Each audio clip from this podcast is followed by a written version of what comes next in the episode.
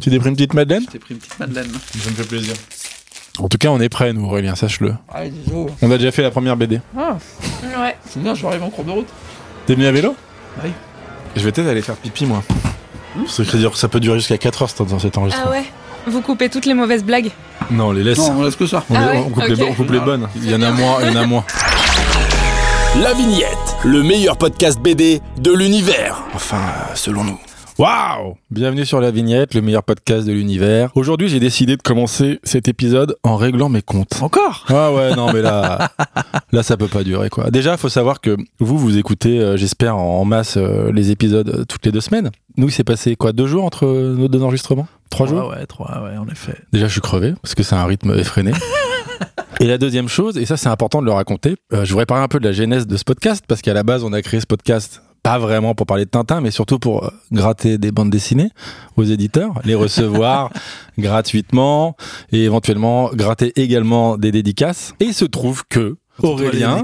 Captain Nemo ici présent, m'envoie un message il y a quelques semaines, quelques jours. Eh gros, j'ai reçu la BD de notre invité du jour, avec une dédicace trop cool. Et Franchement, moi, trop cool. Ouais, trop cool, bah super, Merci bah, encore. bah, tant mieux pour toi. Et moi, j'ai absolument rien reçu. Du coup, il me dit, bah du coup, je l'ai invité. Je fais, bah, je vois pas pourquoi on l'inviterait alors qu'il y a que toi qui as reçu la BD, mais euh, pourquoi pas? Bravo, hein. De ce fait, j'ai acheté la bande dessinée et il se trouve que bah, tout le monde achète cette bande dessinée parce que c'est un des grands cartons de cette rentrée. Et bah, je dois le reconnaître, c'est une très grande BD, ça je te l'ai déjà dit.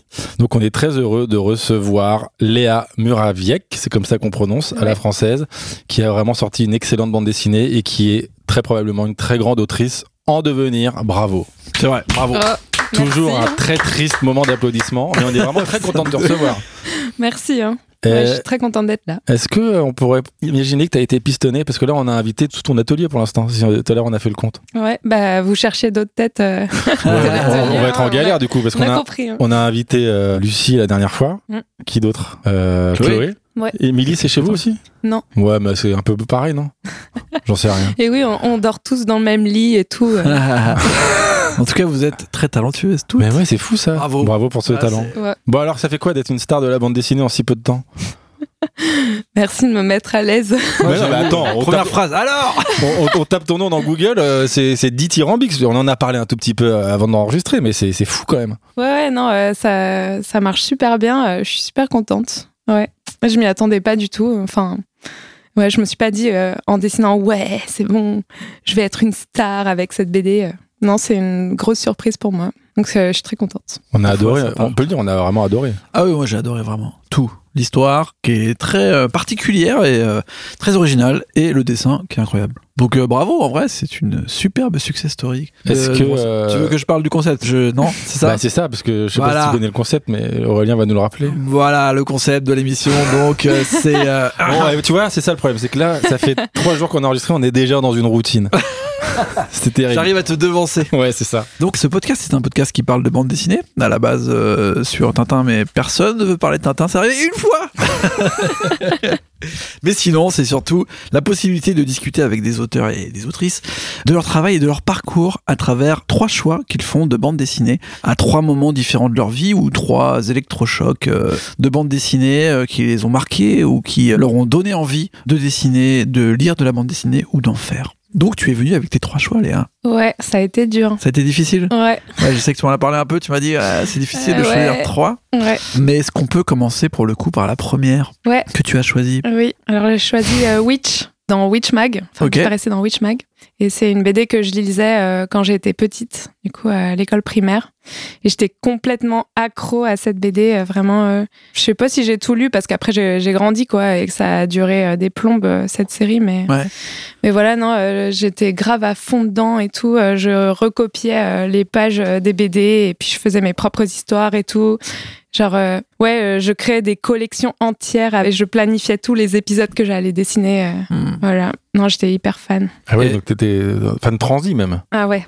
ouais, Mais c'était une série euh, magazine? Ouais, enfin, ça paraissait dans. En gros, c'était euh, la version féminine du journal de Mickey, je crois. C'était dans euh, Mini Mag. Ah, Et Ok. c'est devenu euh, Witch Mag après. tellement il y que, avait de succès. ouais, tellement la série était ouf. Et, que- comment tu nous pitcherais cette série, nous qui sommes vieux et qui ne connaissons pas Witch? Alors, Moi, moi, enfin, excuse-moi, mais non, connais ce n'est pas du tout. Ah bah, c'est euh, l'histoire de cinq copines euh, qui ont entre 13 et 14 ans, euh, qui sont du coup visiblement au collège et euh, qui euh, se transforment en sorte de fée. Enfin, witch, du coup, c'est la traduction de sorcière et c'est euh, toutes leurs initiales collées à la suite, ça fait euh, witch. Trop stylé. Et voilà, Ah. et elles sont euh, hyper cool et elles ont toutes un pouvoir différent. Il y en a une la pouvoir de l'air, euh, l'autre la terre et tout. Et elles doivent défendre un univers parallèle qui s'appelle Méridian Et euh, qui est toujours en danger. euh. Enfin, en tout cas, c'est un peu le monde du mal et qui veut essayer de, gratter euh, de l'espace dans le monde du bien qui est apparemment la Terre. Ok. Bon, Et bizarre. euh, voilà. et du coup, euh, l'héroïne, euh, enfin, la meuf la plus connue euh, des cinq, quoi, euh, c'est euh, Will qui a le cœur de Kandrakar. C'est un- pendentif trop stylé et tout, euh, qui a un pouvoir de ouf et qui l'emmène dans le monde parallèle où elles sont transformées en fées euh, vachement plus âgées et matures et sexualisées. Mais j'étais ouf, super fan.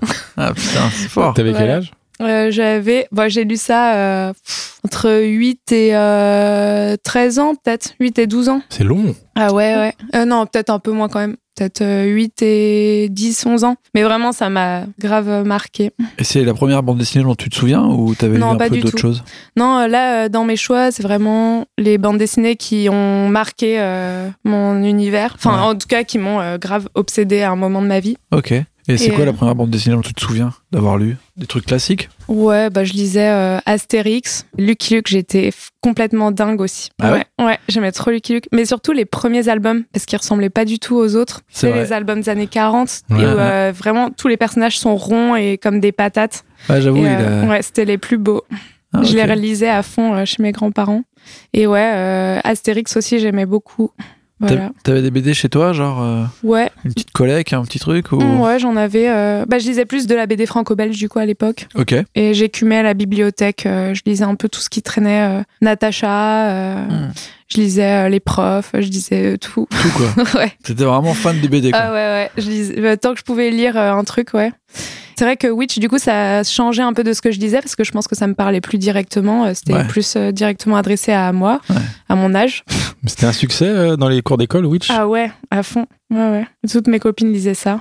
On était accros. Et c'est ça qui t'a dit, ok, je veux dessiner ou pas plus que ça? Bah après, je dessinais déjà. Enfin, en fait, euh, j'ai toujours dessiné. hein. C'est un peu un cliché, mais. euh, Tous, hein. Il y en a pas, à part si, à part Sophie Lambda, mais tous, ils ont dessiné depuis toujours, en En fait, fait. ce qu'ils ont dit, c'est que genre, euh, on l'a toujours tous dessiné quand on était enfant. Et en fait, il y en a un moment, ils arrêtent parce qu'ils regardent, ils font putain, c'est nul.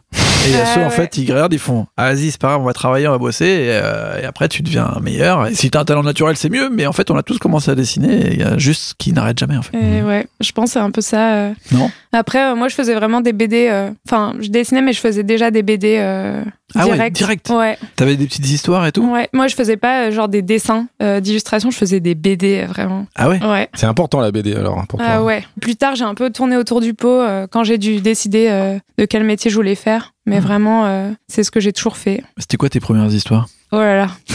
Ça parlait de ton quotidien ou c'était des trucs un peu. Euh, non, euh, je crois que j'inventais des fausses publicités euh, présentées par Lucky Luke. Ah ouais, C'est trop bizarre. C'est génial. C'est-à-dire quoi, genre le Lucky Luke qui vend des. qui vendaient genre du gruyère râpé. C'est génial ça. mais les enfants, c'est trop bizarre. hein. Non, non, les- moi, oui, c'est ça. C'est ça, pas tous les enfants. Ah, non, non, je stylé. te jure. Non, c'est. Ouais. Franchement, attends, je les relis, je me dis, mais j'étais sous coke, euh, vraiment. Ouais. T'as une explication aujourd'hui ou? Non. je pense que euh, je me tapais des barres toute seule. Attends, Et que j'avais envie de les voir dire par mes personnages préférés, quoi. on va, on va trouver une explication. T'as grandi où? Sans indiscrétion?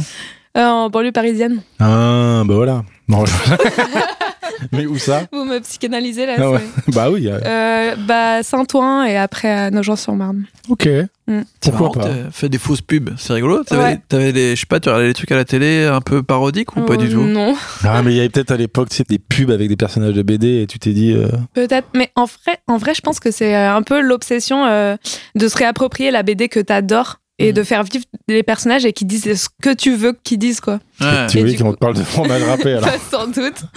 Mais toi, c'est euh, vraiment Lucky Luke, c'est marrant quand même. Ah ouais. C'est pour le coup, c'est un cow-boy. euh, c'était assez loin de, de, Ouais. de tous les héros, des vieux héros là, genre les Tintins, les Spirou, les machins. C'est Lucky Luke qui t'a plus porté. Ouais. Peut-être que je le trouvais super sexy. Ah ouais? Ouais. Mais vraiment. euh, Et puis euh, j'aimais trop son cheval. Jolly Jumper. Ouais, et Ah, joli. il est vraiment trop cool. Ouais, c'est vrai. Euh, C'est cool, Lucky Luke. hein. C'est très bien. C'est vrai Ouais. que les débuts sont excellents. Est-ce que t'as lu celle de Mathieu Bonhomme? Non, je l'ai pas lu. Mais je l'ai eu entre les mains, mais je l'ai pas lu. Je sais pas C'est pourquoi. C'est bien. exceptionnel. Ah ouais. Franchement, et, et pour le coup, j'avais peur de ce côté un peu euh, remix euh, raté qu'on peut voir de temps en temps avec des classiques de la BD. Et Mhm. franchement, ça tue quoi. Ouais, ouais, mais j'en ai, entendu du bien, donc. euh, Il dessine bien ce bâtard. Il est bienvenu aussi. Tu te verrais, toi, dans le futur, reprendre genre Lucky Luke Un truc comme ça? Je sais pas. Peut-être. Non C'est pas trop mon truc, les hommages. Ouais. Ça, ça m'ennuie, en fait. Ouais. Ouais, une réappropriation. C'est pas le moment. Bah non, c'est que. euh, je sais pas, ça m'intéresse pas. Ok. C'est quasiment pourtant le thème de ta bande dessinée, Le Grand Vide. Et ouais, mais fausse piste. Ah Bien vu. Ah ouais, bah, je l'ai lu. Hein. Et, je l'ai euh, acheté donc. euh. C'est obligé de la lire quand tu l'achètes. bah oui. Et donc, tu dessines tout le temps, tu fais déjà des petites bandes dessinées. Ouais. Hum, Est-ce que Du tu l'as transformé euh, en cours? Enfin, est-ce que tu as pris des cours rapidement Mhm. quand tu étais au collège? Est-ce que déjà, comme la plupart de nos invités, tu étais la personne la plus forte en dessin de ta classe? Euh, ouais. Ah J'ai croisé euh, jusqu'à la, la fin du lycée des gens euh, qui dessinaient aussi, Mm.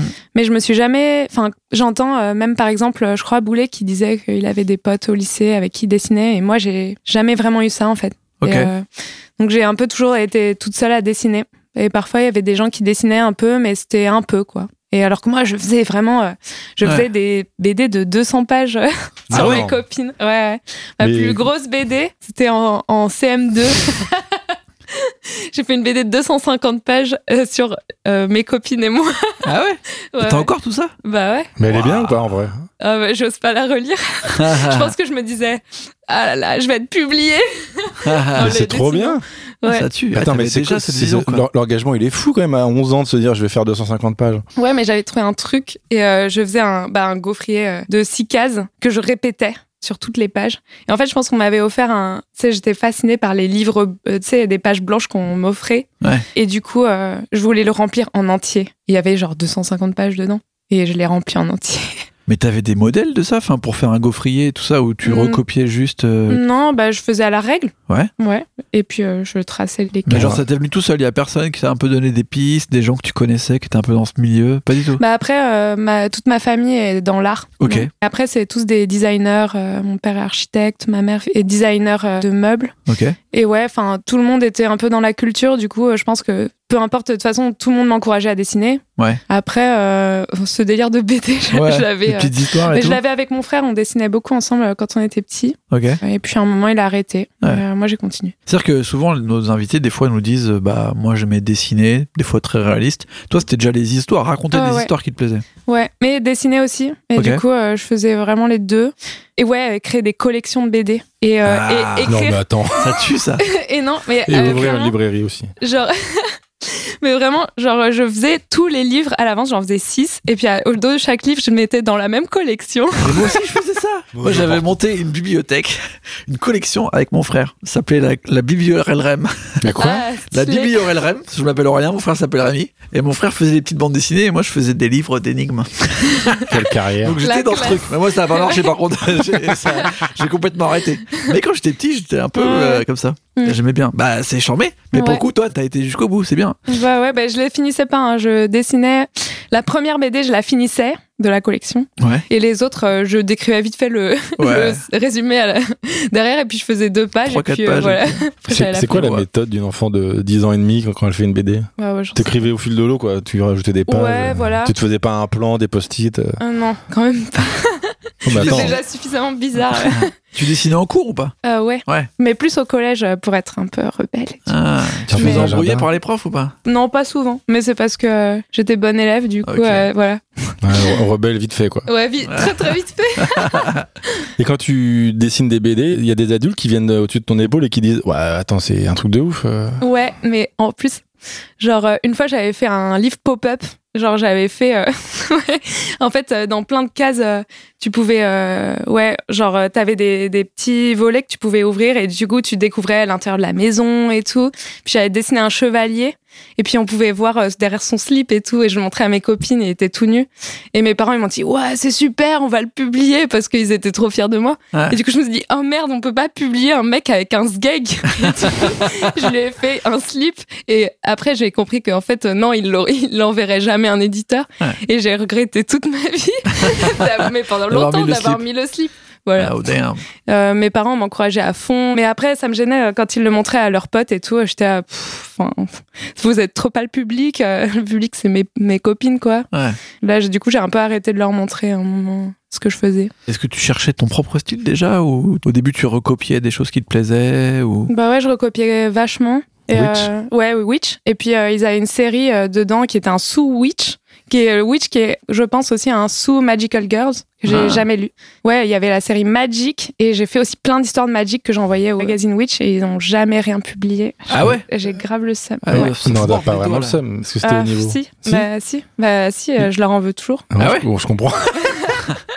Eh ben, les gens du magazine Witch, si vous nous écoutez, Ça existe encore ce magazine? Euh, je sais pas, je peux Ah regarder. ouais, tu, vraiment, tu leur fais la gueule de fou, quoi. Ouais. ça aurait été bien de publier sur Witch. Non, mais ouais, je copiais aussi euh, les Schtroumpfs et tout. Mais euh, je pense que après, euh, quand je suis passée au collège, c'était encore de la copie. Je faisais grave euh, des fanarts de Naruto Ok. et euh, de Full Metal Alchemist, qui est ma deuxième BD. Voilà, à fait. elle grille, Bien elle grille les bien étapes.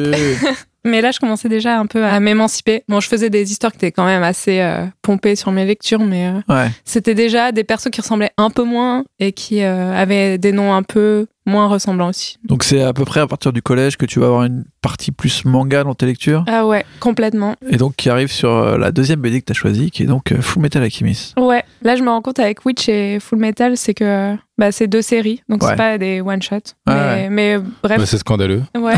ah, je suis désolée. Non, pas du Eh tout. oh, T'entends, c'est une série. Hein. euh. Non, non, mais oui, c'est plus que ça. Du, du coup, j'ai pas de tome préféré, mais en Ouais. fait, euh, Full Metal, j'ai commencé à le lire quand j'étais au collège. Je pense que je suis d'abord tombée sur les animés qui passaient euh, sur, je crois, ils passaient sur Game One. Et j'étais trop choquée. Et en fait, c'était une sorte de fascination. À la fois, je trouvais Edouard trop beau et du coup, je continue, je regardais et tout. Et l'histoire est trop, trop bien. Euh, En fait, euh, il y a un peu ce truc qui se retrouve, euh, c'est qu'il y a un- truc un peu fantastique avec l'alchimie. Ouais. Les personnages principaux, ils peuvent un peu faire ce qu'ils veulent, mais par contre, il y a la contrepartie de l'équilibre de l'univers si on veut faire, Ouais. si on veut être un bon alchimiste. Et du coup, c'était Ça un marque peu... pas mal ton Ouais. univers, ça. Dans. Witch, même dans Vide, au final, il y a un délire un peu d'équilibre comme ouais, ça. et puis un peu de magie, moins pour euh, Witch, mais euh, ouais, un truc qui se retrouve là-dedans. Mais du coup, en fait, j'avais commencé à lire les mangas et je crois que c'était un peu trop euh, dur pour moi parce que les premiers tomes sont quand même assez hardcore. euh. Ouais. Enfin, ils sont un peu gore et tout. Je pense que pour euh, quelqu'un euh, quelqu'un de 12-13 ans, c'était peut-être un peu. Un peu euh, too much, ouais. Ouais. Enfin, en tout cas, euh, j'ai pas fini la série à ce moment-là, mais je l'ai fini il y a quelques années et c'est vraiment euh, génial. Ouais. Voilà, donc c'est quelque chose qui m'est resté, mais j'étais pas allée jusqu'au bout à l'époque. Et Là, euh, j'y suis revenue et c'est toujours aussi bien. Comment Voilà. tu découvres les mangas Alors, c'est ma grand-mère qui euh, m'emmenait. Quelle famille incroyable Ouais, c'est clair. Alors, ma grand-mère maternelle, elle dessinait très très bien. Et euh, elle, elle faisait euh, de la peinture sur soie. Et elle a fait euh, du dessin animé aussi. Elle a bossé sur le dessin animé de Maya l'abeille. Ah ouais Euh, ouais. C'est vrai Ouais, elle a fait l'école du Perret et tout. Elle est trop cool, ma grand-mère. Et euh, du coup, elle m'a emmenée au salon du livre de Montreuil. Et elle a grave fait du forcing pour me présenter à tout le monde. Genre, j'avais 12 ans, euh, non, 11 ans, c'était trop gênant. Mais du coup, je suis tombée sur le premier manga de ma vie. Et euh, ça, genre, électrochoc. Mais vraiment, c'était Lovina. Et c'était même pas le premier tome. J'ai acheté, je crois, le tome 4. Tellement. Et genre, j'ai vraiment piqué une crise pour que ma grand-mère m'achète un manga. Elle était dépitée. En mode, mais qu'est-ce qu'on va faire de toi, quoi? C'est le pire manga. truc Mais j'étais trop fascinée vraiment par le dessin que je trouvais hyper euh, lisse et trop beau. Et genre vraiment, dans les mangas, euh, les personnages, ils ont les cheveux qui brillent, ils ont les yeux qui brillent. Et euh, vraiment, c'était trop cool. Ouais. Voilà. Et du coup, je suis rentrée dans le manga par Lovina. Après, j'ai pas lâché. J'ai lu vraiment n'importe quoi. Enfin, tout ce que je trouvais à la bibliothèque. Et c'est là que j'ai découvert euh, Tezuka. euh, À Ouais. peu près à cet âge-là, en fait, à 11-12 ans. Bah, stylé.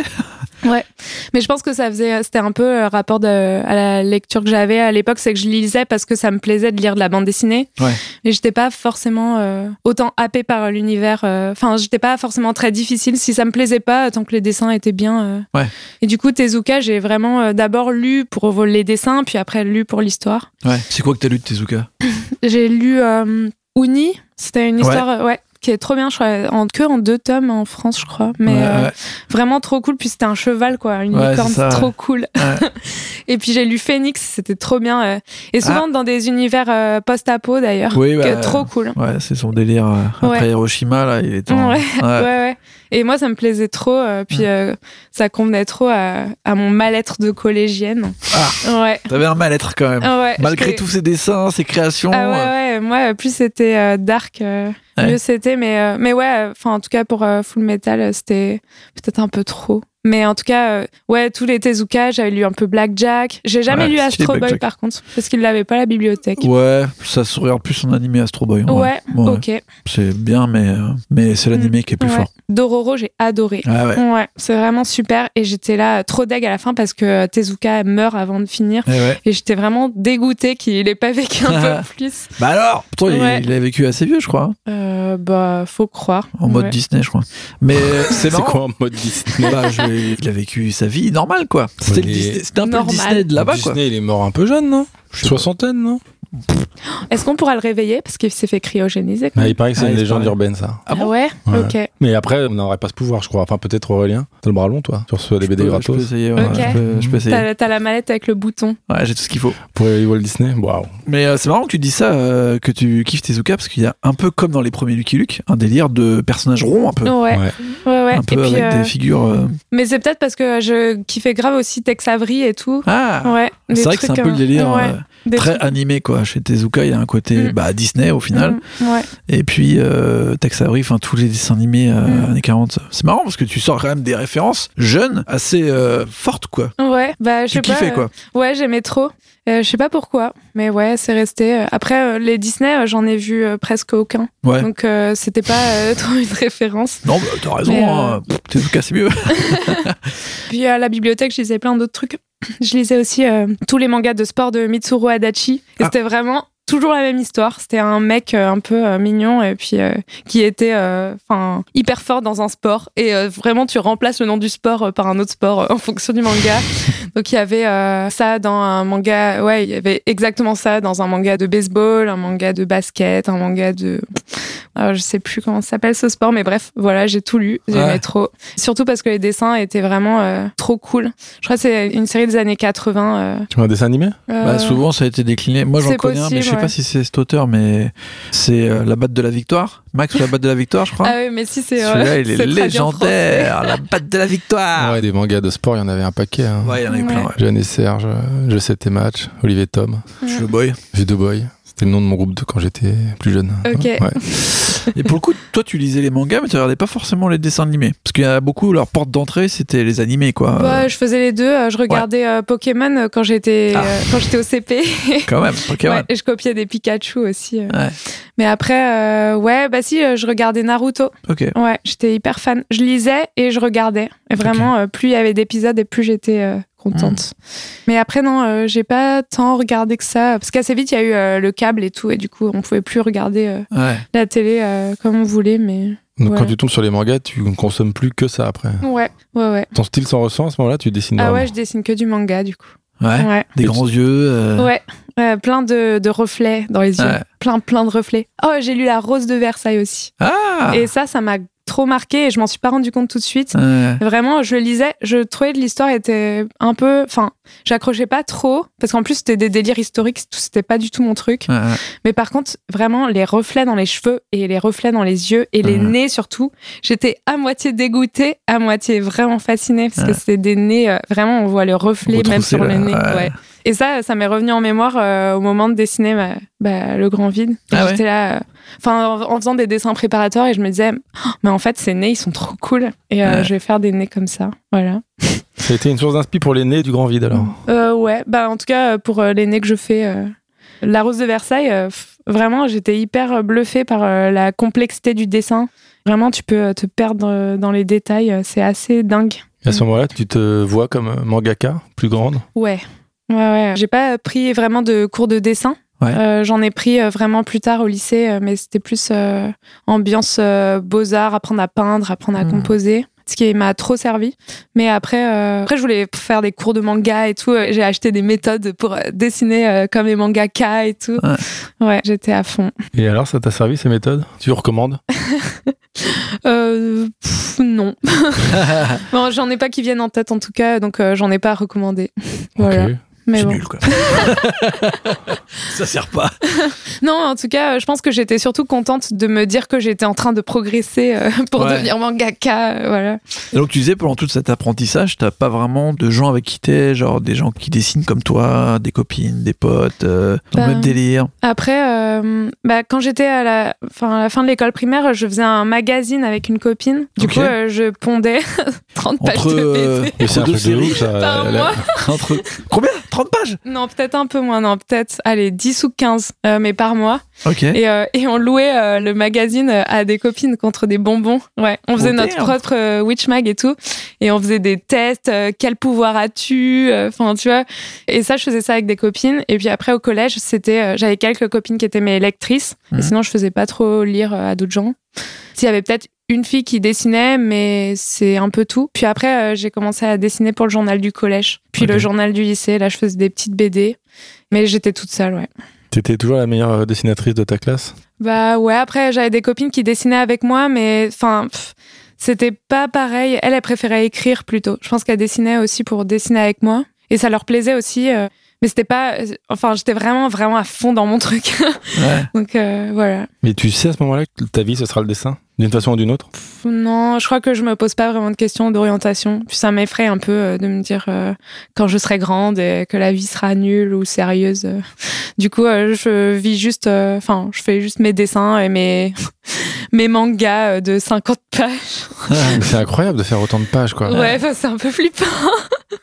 non, ouais, j'ai fait deux ou trois grands mangas fleuves comme ça quand j'étais au collège et quand j'étais en quatrième, j'avais commencé même à le poster sur sur euh, Sky Skyblog. Ah ouais. Ah ouais. Ah ouais, ouais, ouais, j'avais un Skyblog où je postais les pages, mais j'ai abandonné au bout de la cinquième page, mais c'est parce que euh, j'avais fait 50 pages de crayonné, et après, euh, enfin crayonné, mais vraiment très précis. Puis après, je voulais l'ancrer comme les mangaka. Ah ouais. Et puis, il faut mettre du texte à l'ordi, puis mettre des trames. Du coup, j'ai laissé tomber au bout de six pages parce que c'était trop chiant. Mais ça euh, ressemble à quelque chose ou pas en vrai Avec du recul? Je pense que c'était un, un peu une copie de Fruit Basket euh, que j'aimais trop. euh, peu un truc euh, peut-être de Nana aussi, euh, de Ai Yazawa. Et un truc plus dark aussi. euh, mais non, euh, je sais pas. Je, j'aime- je suis curieuse de relire. J'avais fait une autre BD aussi. euh, C'est incroyable quand même. Quelqu'un.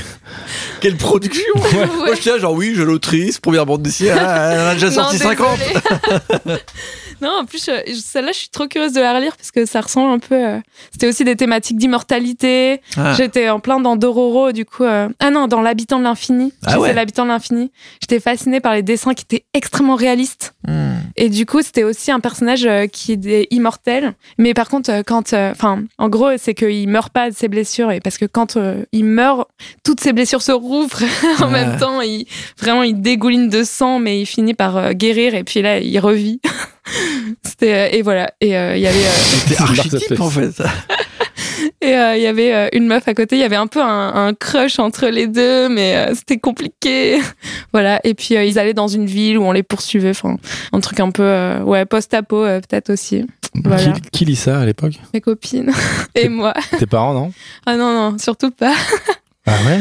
Non, bah, je, enfin, j'étais pas en conflit, euh, jamais fait euh, de crise d'ado. Mais par contre, je, à partir d'un moment, je leur faisais plus lire parce que, en fait, je me disais, bah, c'est pas pour eux, quoi. Ils vont, ils vont se faire chier, en fait.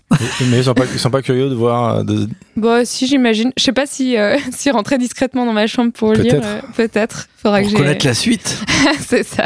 Et mais tu tu t'en rends compte, toi Enfin, parce que c'est quand même très euh, rare, quand même, d'avoir une, une jeune ado qui écrit 50 pages. Tu te rends compte à ce moment-là que c'est quand même très particulier? En fait, comme personne n'est dans ce délire autour de moi, je me dis bon bah voilà, c'est tout. Enfin, je me dis pas c'est bizarre. Ça te met pas la puce à l'oreille que personne soit dans ce délire de- d'écrire- d'écrire 30 BD par an.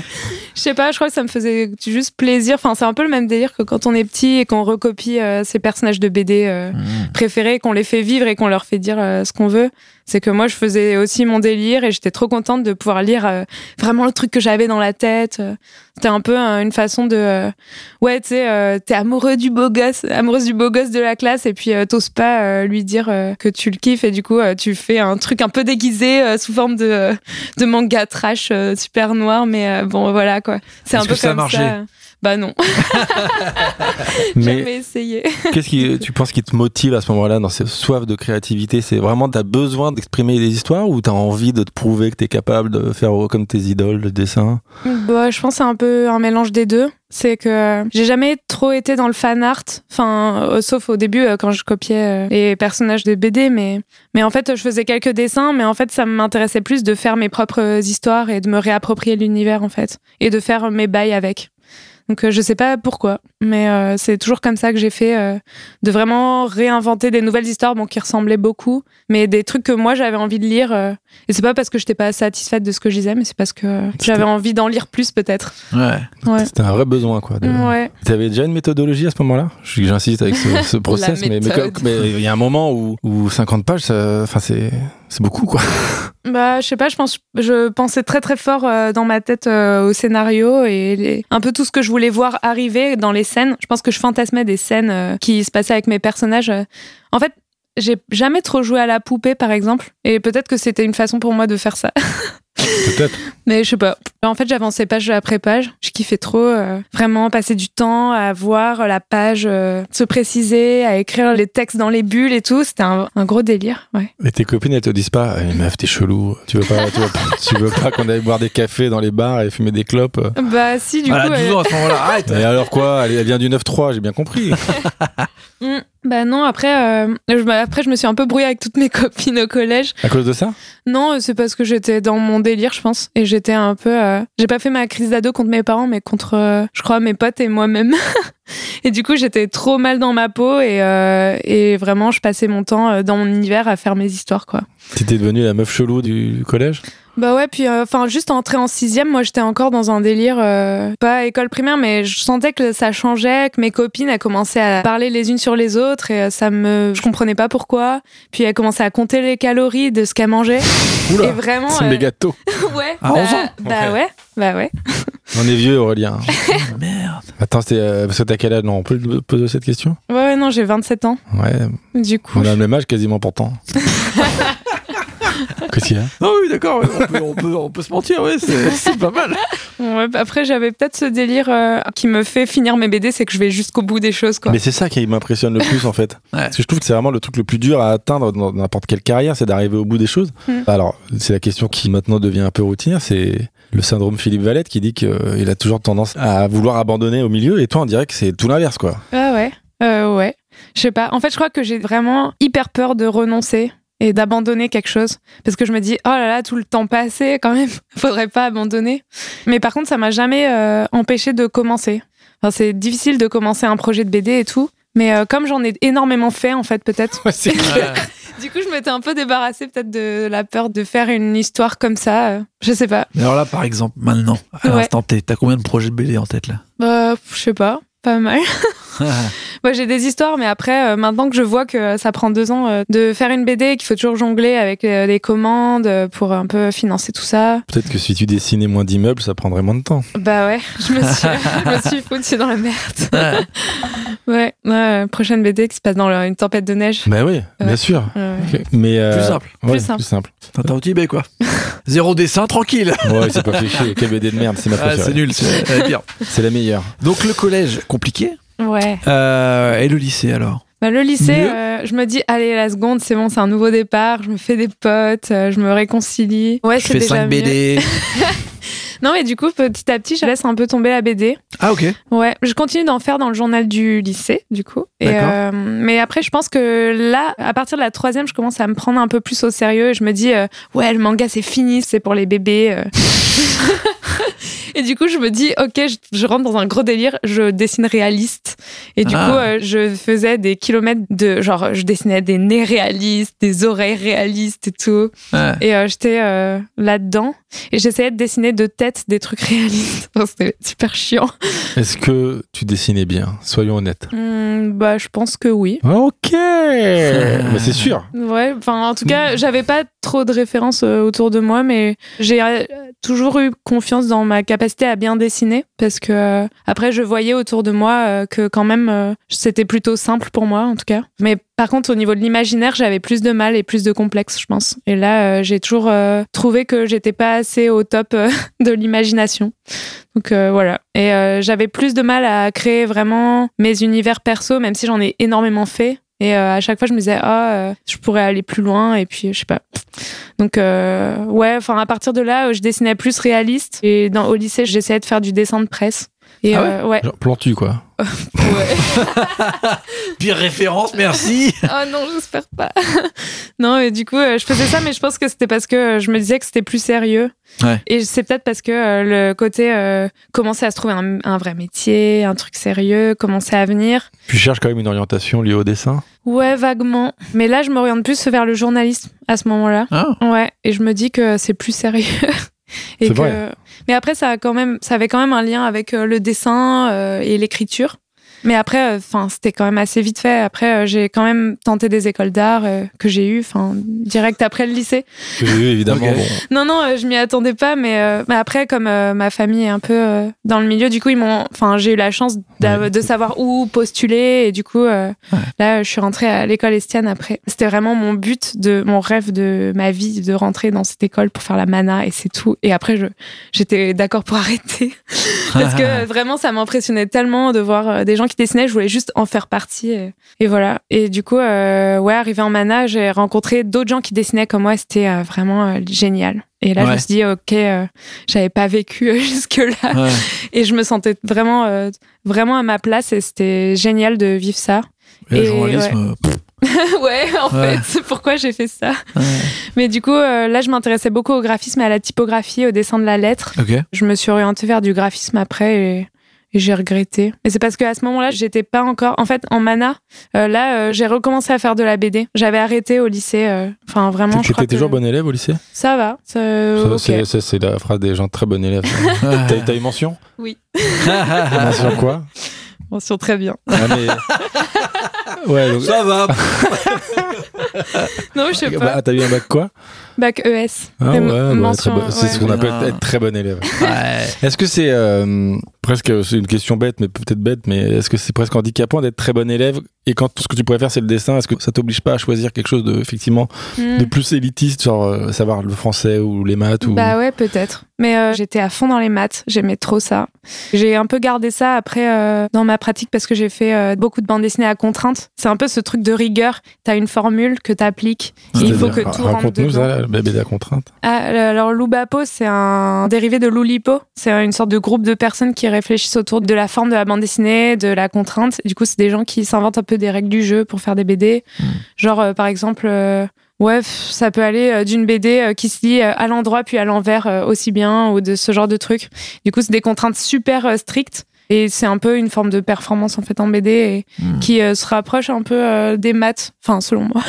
Ouais. Voilà. Ouais, il y a d'autres gens euh, qui font de la bande dessinée à contrainte comme ça, comme Jason Chiga qui est mathématicien. C'est un. Démon. Ouais, Oh là là. trop bien. hein. Folie ça. Ouais, ouais. On en a super. parlé la dernière fois. Mais voilà, c'est un gars qui est complètement ouf de contraintes et lui, il est mathématicien. Et Démon, c'est une contrainte par exemple? Damon, je crois que c'était très difficile à écrire parce que c'est très euh, très mise en scène et il y a tout un truc autour de euh, il c'est faut bien que ce soit quoi. cohérent ouais, Ouais. c'est ça mais avant ça il a fait Vanille et chocolat qui est Ouais. une BD à choix multiples complètement ouf ouais et dedans euh, t'as euh, plein de choix multiples euh, d'histoires et ça les histoires à choix multiples j'en lisais pas mal quand j'étais enfin j'en lisais quand j'étais enfant aussi j'aimais beaucoup C'est un peu le Les livre livres dont dont vous êtes l'héros. ouais Oh là là, j'en ai écrit.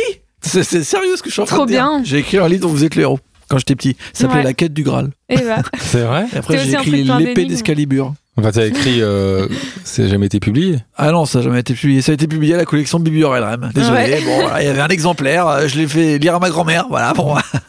Mais j'en lisais moi. J'en lisais, j'adorais. Moi aussi, je trouvais ça super. Mais j'aimais pas les, toutes les parties gameplay là, à sortir les dés et tout. Moi, je voulais juste euh, l'histoire quoi. La story, ouais.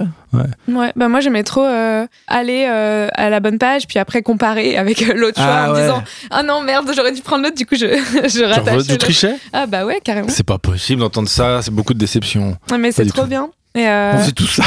mais c'est vrai qu'on fait tous ça. mais si, c'est ça qui est trop cool. euh. Ouais. Mais euh, moi, du coup, quand j'étais à l'école d'art, après plus tard, j'ai fait de la BD à choix multiples aussi. Ah ouais? Ouais, j'en ai fait plusieurs. Et c'est ça qui est trop cool, c'est de, de pouvoir choisir ton cheminement préféré. T'es pas coincé comme dans la vie et tu fais un mauvais choix et t'es dans la merde, quoi.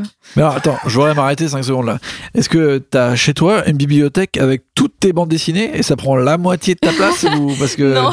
Ah, Elle a dû louer un box, j'imagine. ou- Mais non, ça va, c'était des, euh, des, des, des petits trucs de. Je sais pas. euh. De 200 pages, ouais, on sait c'est pas petit du tout.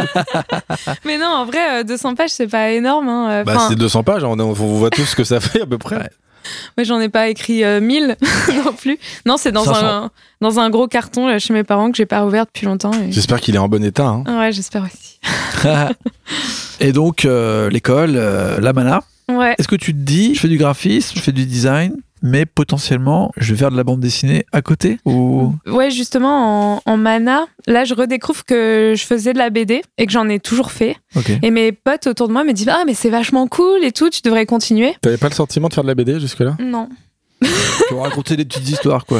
Ouais, Mais en fait, j'avais un peu oublié. Je pense. euh, Ça veut dire que pendant ta période de lycée, là, qu'on a survolé, tu découvres absolument rien qui te fait vibrer euh, euh, bah, dans la bande si, dessinée? bah, je me souviens plus trop de ce que je lisais. Je lisais peut-être plus des livres. Je sais plus ce que je lisais au lycée. Ah, nul des livres Pas d'image Ah non, Non, Bouh, les bouquins Après, peut-être que j'ai lu euh, Persépolis à ce moment-là. Ah, Et euh, je sais, je pas sais mauvais. plus.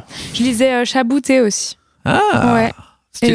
C'est encore des trucs que je trouvais à la bibliothèque. Je lisais euh, des BD d'Harry Cunningham qui a fait euh, toute une série sur des fables.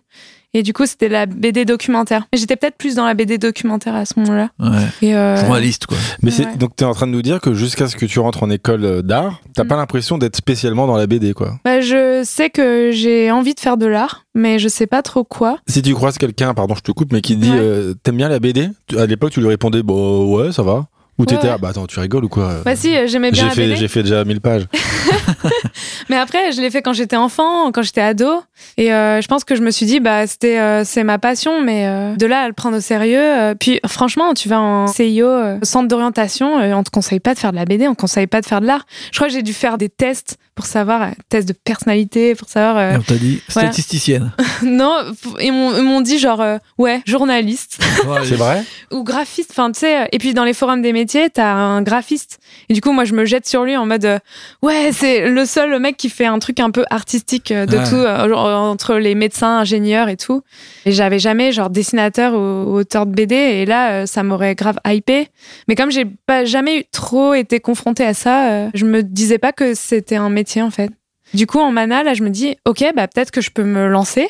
Puis c'était un peu l'époque des blogs BD aussi. Du coup, Oui. j'avais Ouais. créé mon blog. J'en lisais pas trop, mais j'étais surtout contente d'en faire avec mes potes. Ça Et là, je me dis, euh, pas trop. non, euh, bah, j'avais un blog et je postais à fond dessus et, euh, et je faisais euh, plein de- d'histoires. Mais après, euh, je me disais, bon, bah voilà, pas besoin de faire d'étudier la BD pour faire la BD. Ouais. Euh, du coup, euh, je vais faire autre chose à côté. Et la BD ce sera à côté, mais euh, je vivrai de quelque chose qui rapporte de l'argent, quoi. Du coup, Ouais. je me suis dit, ok. Et puis, je vais faire des études qui me plaisent. Du coup, euh, je vais étudier la lettre et la typographie en graphisme. Ok. Et je me suis trop ennuyée. Ah merde. Ouais, mais ça a l'air relou rien que l'énoncé, je trouve, non? Mais en fait, après, euh, j'ai vu que mes potes qui faisaient de l'ILU, ils étaient là, ah, mais je vais jamais gagner ma vie avec ça. Il faut que j'étudie le graphisme Ouais, pour C'est gagner ma horrible. vie. Non, mais C'est terrible hein, comme, euh, comme passion. Ouais, mais C'est dur. après, euh, après, je pense qu'il y a beaucoup de profs qui te disent que on n'en vit pas et que euh, les Mais oui, gens c'est en affreux. vivront pas. Ils ont pas tort, mais en même temps, du coup, on, on est flippé. Il y en a qui en vivent. Bah ouais, mais ils sont pas nombreux hein, quand même. Mais et puis quand on dit en vivre, c'est euh, c'est pas euh, comme au cinéma quoi. Non, mais ce qui est dur, c'est que effectivement, les gens en vivent pas, mais tu pourrais très bien dire à un jeune, tu peux de, pas en vivre, mais ça peut quand même être au centre de ta vie. Et Ouais. tu peux organiser ta vie autour de ça, même si tu ouais. n'en vis pas directement. Ouais, ouais, carrément. Et je pense que euh, après, comme c'est quand même le truc le plus valorisé d'être euh, autrice et auteur, euh, être au centre de l'attention, quoi. Je pense que tu t'imagines même pas qu'il y a plein de métiers autour, en fait. Mais oui. Ouais. Donc euh, voilà. C'est euh, du coup, moi, je me disais bon, euh, bah, je vais euh, étudier ça, puis la BD, j'en ferai euh, plus tard quand j'aurai fini mes études.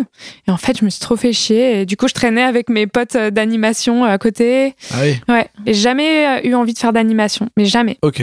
Et euh, Ça te branchait pas. non. Bah, T'avais eu aucun Disney déjà Ouais, c'est vrai que c'est un vrai handicap. Bah après, euh, mes grands-parents, ils me passaient en boucle Le Roi et l'Oiseau. Ah, Ouais, stylé. Incroyable. Ouais, ouais, super. J'étais un Français peu, en plus. ouais. Français, non mais c'est hyper bien animé, hein, c'est très très beau, hein, l'histoire est folle. Ouais, ouais, non, super bien. Et puis, euh, je regardais euh, pas mal de Miyazaki aussi. Voilà, il a raison l'Aurélien, il Bah, connaît, il sait, Miyazaki. c'est un expert, il est Ton vieux. préféré Je sais pas. Je pense que celui que j'ai plus regardé, c'était le, le château dans le Ah, ciel. le château dans le ciel. ouais. Et Princesse Mononoke, je l'ai vu plus tard, mais je crois qu'on m'a trop hypé. Ouais. Et je, je l'adore, hein, mais, euh, C'est un que- choc quand même, Princesse Mononoke. mais hein. comme, comme tout le monde Bah. disait, euh, ouais, c'est le, le Miyazaki le plus dur, euh, il faut le regarder un peu, genre, Oui, pour se faire peur. Et j'étais là, je l'ai vu un peu tard aussi. ouais, ouais. Et Chihiro, je l'ai vu à 9 ans. Et euh, ça m'a trop marqué. Ouais. Ouais, ça m'a un peu traumatisé. Ouais, mais en même temps, j'étais trop contente de l'avoir vu parce que je pense que c'est vraiment resté euh, dans ma tête. Puis je pense que c'est bien de le voir aussi avec un regard d'enfant parce qu'il y a des choses un peu. Bah en fait, euh, je me suis trop identifiée à, la, À à Chihiro, Mm. et je l'étais là, mais oh, c'est horrible, c'est par... elle perd ses parents, elle doit, elle doit gagner sa croûte, Ouais. c'est horrible. Elle a un pote, mais on sait pas qui c'est, il disparaît Ouais, le elle gars. est toute seule, elle est larguée dans cet univers euh, qui fait peur et tout. Ses copains ils sont chelous, ils veulent l'arnaquer. Tu l'as vu toi à sa sortie? J'ai vu tous les Miyazaki à leur sortie au cinéma depuis Princesse Mononoke. Ouais. que j'ai vu au cinéma euh, un peu par hasard. Enfin, c'était le moment où il y avait la grande vague des animés et tout, donc les animés passaient euh, au ciné. Mhm. Et donc j'en ai vu quelques-uns comme ça. J'avais vu Shihiro au cinéma et ça m'avait mis une bonne tarte quand même. J'étais pas Ouais. du tout là-dedans, moi, dans le manga. Et franchement, je fais, wow, c'est possible ça, ce genre de liberté de, récit? Incroyable. Mm. Ouais, et du coup, ça t'influence ça ou pas plus que ça? Je pense que ça m'influence, mais c'est euh, parmi plein d'autres choses en fait. Comme quoi? Qu'est-ce qui te nourrit en termes de récit à ce moment-là? Bah en fait, euh, comme je fais un peu des détours, bah, j'étais plus dans le délire blog BD. Du coup, je racontais plus euh, peut-être ce qui se passait dans mon quotidien ou Ouais. Voilà. euh, je faisais pas mal de dessins de presse. J'ai complètement laissé tomber parce que C'est fou cette façon de fascination fou, du dessin de presse. ouais, mais je pense que un peu, on te dit euh, ah le dessin de presse, euh, c'est euh, c'est un peu le truc un peu noble quand tu tu t'intéresses aussi au documentaire, au journalisme. Je Hmm. pense, euh, puis je m'intéressais, hein, j'étais un peu politisée, mais vraiment vite fait. hein. Et euh, C'est- c'est- J'adore. Je t'ai politisé, mais bon, euh, vite fait. Hein. Non, mais euh, tu trouves toujours euh, plus euh, politisé que toi. Du coup, Ah, ça. euh, assez vite, je me suis dit, mais en fait, j'ai rien à te dire en dessin de presse, donc j'ai laissé tomber. Mais tu faisais des petits dessins de presse quand même? Ah ouais. Genre une petite caricature de Sarko. Ah ouais. Ah, c'était nul. J'ai- J'aimerais bien voir une caricature de Sarko. Ouais. Putain, c'est lourd Ouais, ça. c'était. Mais du coup, euh, ouais, j'ai un peu fait ça. Puis après, après j'ai commencé à faire de la BD à contrainte, du coup. Ok. Et euh, je sais pas pourquoi. Et en fait, je m'intéressais déjà au travail de Lou Lipo, du coup, euh, l'ouvreur de littérature potentielle. J'aimais bien euh, Georges Perec. J'aime vraiment beaucoup son écriture. Et euh, du coup, j'avais envie de faire ça ça. La disparition. Disparition. J'ai- voulu flex et quoi. Attends, ça marche dans les deux sens. Bon, La vie mode d'emploi, c'était complètement fou. Et du coup, euh, j'ai commencé à lire Chris Ware à ce moment-là. ok. Et, euh, Ouais. et euh, Étienne Lécroard, et puis un peu toute l'assaut, en fait, euh, tout le boulot de l'assaut. Je me suis un peu ouverte à la bande dessinée à contrainte euh, comme ça. Ok. Du coup, bah, j'ai envoyé une planche à choix multiples, euh, de BD à choix multiples aux jeunes talents du Festival de la BD d'Angoulême. Et été jeune talent euh, à ce moment-là, en 2015. Ah ouais? Et Ok. du coup, euh, j'étais jamais allée au Festival de la BD d'Angoulême. Et j'y suis allée, j'étais invitée et tout, euh, parce que j'étais dans les, j'étais sélectionnée. Et là, je me suis dit, ok, c'est chez moi, c'est ma famille, c'est pour moi. Ah ouais, ça t'a fait kiffer de fou. Ouais, et là je me suis dit ok, je vais faire ça de ma vie et je vais jamais arrêter et, et voilà. Depuis, euh, je fais que ça. T'avais présenté quoi là? C'était une bande dessinée. euh, C'était une bande dessinée à choix multiples, ça s'appelle Le Centime et euh, c'est un- une meuf qui trouve une pièce de 1 centime par terre et elle cherche à le rendre à son propriétaire. Et du coup, euh, t'as plein de choix possibles. Donc euh, soit elle va le ramener à la police euh, pour dire bon voilà, il y a quelqu'un qui a perdu un centime, euh, enfin rendez-lui. Ouais. Ou alors elle le donne à quelqu'un qui mendie à côté et puis euh, il se passe des trucs, euh, voilà. Et euh, ça finit par euh, 16 euh, fins différentes. Ah, Et ça finit par soit elle va à l'hôpital, soit elle trouve l'amour, soit elle est dans une course poursuite. Enfin bref, c'est la vie quoi. la vie. Voilà. Et tu rencontres des gens alors? Des auteurs? À ce moment-là, ouais. Mais je suis vraiment plus dans une position de fangirl absolue. Où je faire- rencontre euh, des gens euh, que j'admire euh, et je comprends pas pourquoi ils me parlent. Comme qui par exemple? À l'époque, euh, je pense que j'ai rencontré Tarmas et j'étais trop impressionnée. Mais je l'avais déjà croisé plusieurs fois parce qu'à ce moment-là, j'étais déjà, euh, j'avais commencé à publier des BD dans Flutiste. Ouais, j'avais Ah. fait ça. euh, en fait, dès la sortie de la Mana, euh, à la fin de la Mana, j'envoyais des BD euh, à Flutiste parce que bah, c'était trop la hype à ce moment-là. Donc Flutiste, c'est un, enfin c'est de la micro-édition et maintenant je suis éditrice dedans et j'ai Ah. été publiée dedans pendant longtemps et c'est un peu comme ça que j'ai bah, j'ai commencé à faire des histoires aussi en parallèle du graphisme. Là, je commençais déjà à croiser des auteurs de BD et à être un peu entourée de gens qui font de la BD, mais vraiment aller au festival de la BD et de me sentir, euh, ouais, de faire partie euh, du délire. Là, euh, je Ouais. me suis dit, ok, c'est bon, euh, c'est parti, quoi. Voilà. Qui est-ce que j'avais croisé? J'avais dû croiser euh, Myrion Mal euh, aussi, qui m'impressionnait trop. Et ouais. Et, Et, et ils te disent quoi ces gens? Ils te disent accroche-toi, c'est super, tu vas te gaver de thunes ou? Je crois- Tu vrai, vas manger de l'argent carrément. en vrai, je crois que juste, bah, déjà, je pense que c'était des gens qui avaient dû euh, lire mes planches parce que c'était exposé. Et Ah du coup, ils, comme- ils m'en parlaient un peu, mais c'était un peu en mode, ah ouais, cool tes planches. Et j'étais, ah merci. et voilà, ça s'arrête là. Après, c'était pas non plus des. Mais à ce moment-là, parce que j'ai l'impression, hein, peut-être que je me trompe, qu'à à ce moment-là, de, je sais pas où, jusqu'où on va aller comme ça, mais c'est un sans faute quoi. Personne te dit ouais, franchement, laisse tomber. Ah, euh, bah, ouais. j'ai pas l'impression que tu rencontres de doutes jusqu'à cet âge-là? Hum, après, les doutes, c'est plutôt, euh, est-ce que je vais, est-ce que je me lance ou pas? Mais je crois que je me suis. Mais en tout cas, en termes Ouais. de niveau, tu te poses jamais la question de est-ce que je suis au niveau? Comme. euh, Est-ce que je suis niveau? Est-ce que, je- est-ce que je suis au niveau? Ouais, je sais pas pourquoi. Et après. Non, mais c'est trop bien, hein, c'est pas du tout une, un jugement. Bah après, euh, en étant aussi euh, publiée dans Flutiste assez tôt, bah j'ai ma première BD, elle était publiée quand j'avais euh, tout juste quand j'avais 19 ans. Bon, c'est il y a des gens qui commencent plus tôt, mais du coup là vraiment me voir publier dans un recueil avec d'autres gens va hyper fort, enfin bien plus fort que moi. J'étais là déjà à me dire bon déjà je comprenais pas pourquoi ils me publiaient, mais du coup je me disais ah bah du coup s'ils le font c'est que euh, Il y a un truc. c'est qu'il y a un truc et enfin en tout cas j'étais déjà trop impressionnée de me voir à plus, publier à plusieurs exemplaires même si c'était imprimé à la photocopieuse et j'étais euh, je participais à chaque numéro à chaque fois j'envoyais une BD sur le thème et c'était publié et du coup euh, je pense que je me suis un peu habituée enfin disons que j'ai commencé à voir un peu ma BD publiée comme ça et je me suis dit bah en fait on peut être publié comme ça en faisant euh, ce type de BD quoi et c'était ce que faisaient les gens autour de moi et du coup ça m'impressionnait peut-être pas trop par contre euh, c'est vrai que je me suis jamais dit ok je me lance maintenant j'ai vraiment attendu bah, cette BD qui vient de paraître pour euh, vraiment démarcher des éditeurs. Avant ça, j'avais. Mais tu t'étais déjà lancé quand même. Ah, tu vas à Angoulême, tu gagnes des prix, tu es publié dans de la micro-édition. Bah après, euh, ouais, j'étais T'es pas sélectionnée. dans ton euh, coin, quoi. Ouais, voilà, c'est ça. J'étais vraiment entourée de gens euh, qui faisaient ça. Puis après, j'ai fait des études euh, de bande dessinée. Du coup, je suis Ah, à, à la fin du BTS de graphisme. Je suis partie étudier à Angoulême, à Lézy. Ah. Et là, ouais, j'étais vraiment entourée de gens euh, qui font euh, de la BD. Moi, j'étais très frustrée de pas euh, avoir été pris aux Arts Déco de Strasbourg euh, ni aux Arts Déco de Paris. Ah. Et voilà, je sais pas. Mais du coup, j'ai été là, bon, bah, il y a une école qui m'accepte. J'ai jamais rêvé, euh, à part d'aller à la Mana d'Estienne, j'ai jamais rêvé d'aller dans Ouais. une école d'art. Ok. Ouais, à partir de là, en fait, je me suis dit, bon, bah, qu'est-ce que je fais maintenant? J'ai envie d'étudier la BD. Angoulême veut bien de moi, donc je vais à Angoulême. Ça ressemble à quoi une école de BD En fait, Angoulême, c'est un peu spécial parce que du coup, c'est des beaux-arts. Donc, c'est de la pratique d'art contemporain. Voilà, on lit des textes d'artistes contemporains, euh, des essais, euh, aussi de sociologie. Et en même temps, bah, il y a une spécialité BD et il y a un, ce qu'on appelle un master de bande dessinée. Euh, spécialisé dans la bande dessinée euh, qu'on étudie, qu'on euh, décortique. Et euh, là, il y a beaucoup de fans de Tintin là-bas. Ah, ils sont là. Au niveau Qu'est-ce des qu'on fout, hein, là je suis Eh désolée. bah ouais, Les anciens, Moyenne quoi. d'âge 60 ans. non, plus, Ouais, plus maintenant, plus maintenant. Mais, Ils sont morts. De vieillesse, bien sûr. mais du coup, euh, bah, je me reconnaissais pas dans ce master BD. Mais en tout cas, j'étais contente d'être entourée de gens qui s'intéressent à la BD, même Ouais. s'ils en font pas. Même s'ils font de la sculpture, de la vidéo, euh, il y avait une partie, une bonne partie de ma classe qui faisait de la BD, qui en lisait beaucoup, et du coup, on pouvait en parler, et c'était super.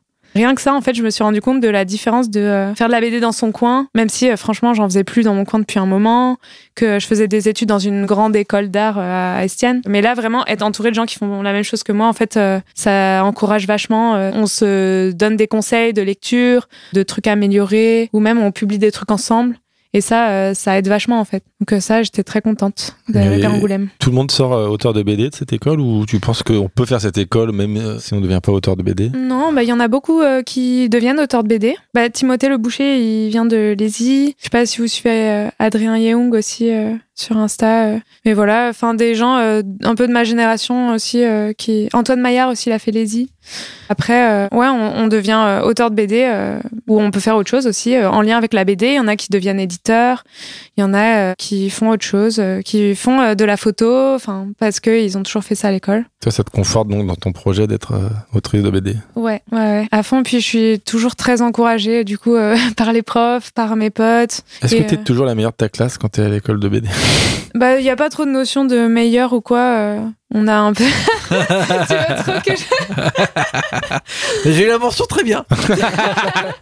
Ah oui, tiens Ton diplôme de fin d'année euh, d'école de BD. Euh, bah, ouais, j'ai eu- je l'ai eu avec les félicitations.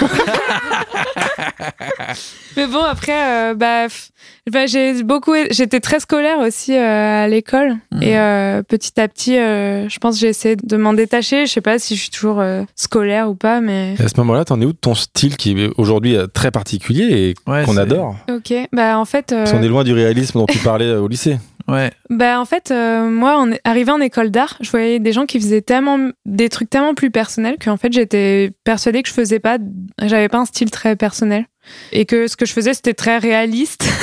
je sais pas, j'étais dans un délire et Mais je me disais. Ça euh, ressemblait à ce que tu fais aujourd'hui ou? Non, c'était un peu différent. Bah, je suis passée par une phase où je faisais des trucs assez euh, géométriques aussi. Ou alors mes personnages avaient des mains immenses, vraiment genre cinq fois plus grandes que leur tête. Et ça, j'arrivais pas à faire de la BD avec. Du coup, j'ai réduit les proportions.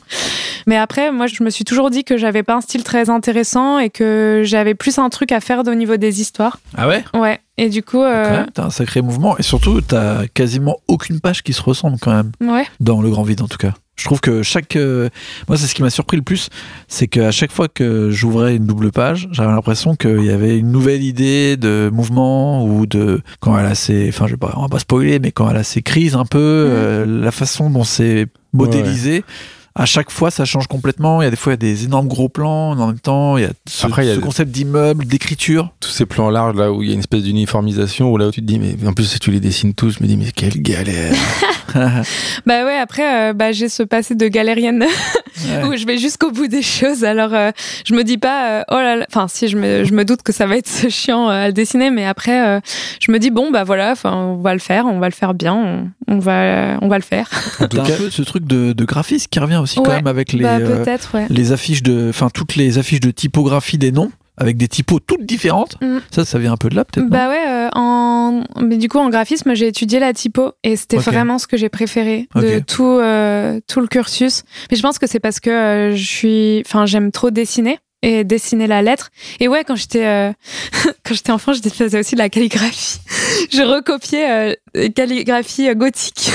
Ah, c'est bon ça? Ouais, et vraiment, j'ai des, je faisais des pages de, de calligraphie gothique. Ouais, ouais, c'est vraiment bizarre. mais c'est fou c'était c'est tellement les trucs les plus euh, relous quoi Ouais. R- Je sais pas rébarbatifs pourquoi. Et euh, j'étais fascinée par les grimoires, je pense. Et Ah. je voulais faire ça. ah ouais parce Et les grimoires de sorcières et de potions magiques. Ouais, voilà, witch. De witch. bah oui et voilà. d'alchimiste Et oui, voilà. Tout, tout s'explique en fait. Ouais. qui s'explique Et euh, les pentacles, tout ça.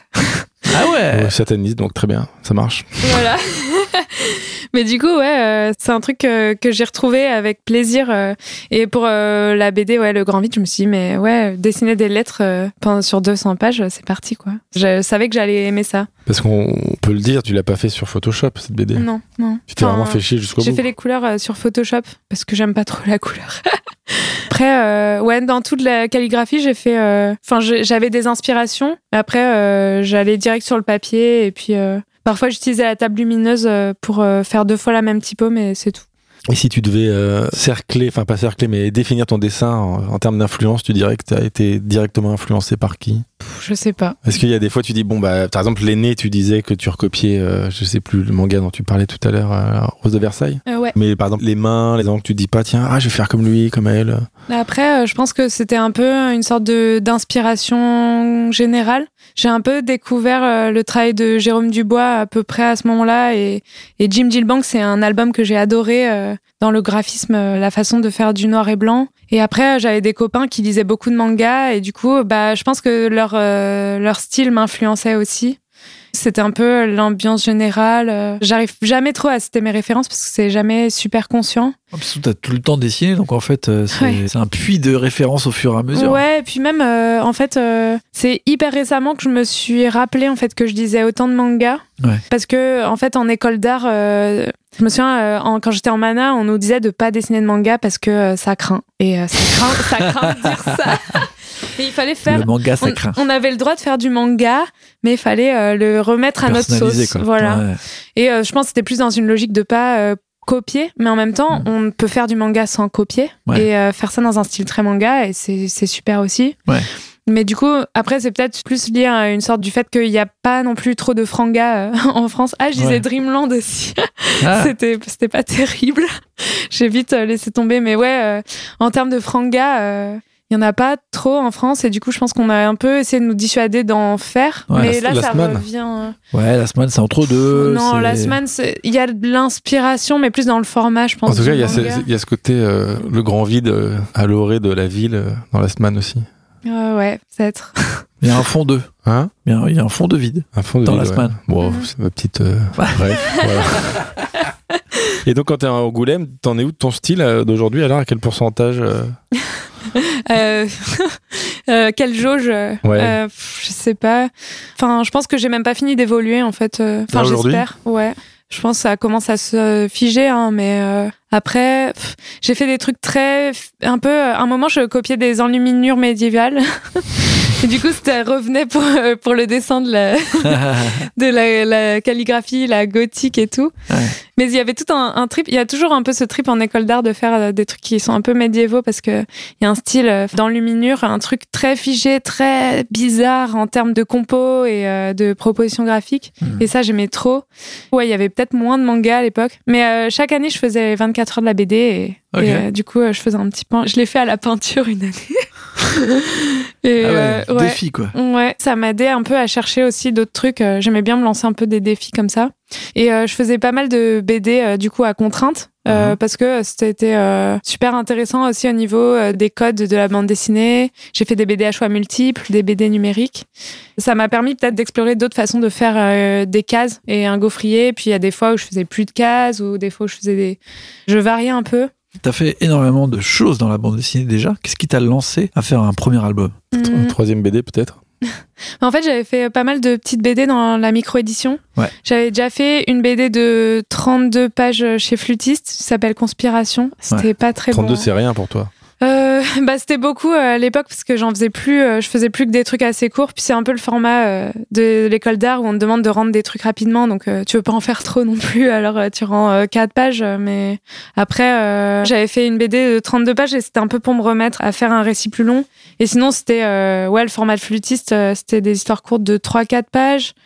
Et j'avais fait une BD de 16 pages aussi euh, pour euh, Radio As Paper. Et là, je commençais à voir que quand même, j'aimais bien euh, des trucs un peu de, pas dystopique, mais un peu quand même fiction. Et même si c'était pas des lectures que j'avais, c'était ce qui me plaisait d'écrire. Et c'était déjà ce que j'écrivais comme type d'histoire au collège. Et là, je me suis souvenu que ça me plaisait bien quand même, et ça me plaisait toujours. Et c'est un peu comme ça que c'est revenu. Avant euh, Le Grand Vide, j'avais publié un recueil d'histoires courtes que je faisais avec un copain qui s'appelle Crocuit. Et lui, il faisait des vaisseaux spatiaux, et moi, je faisais des blagues euh, à côté euh, sur les vaisseaux spatiaux.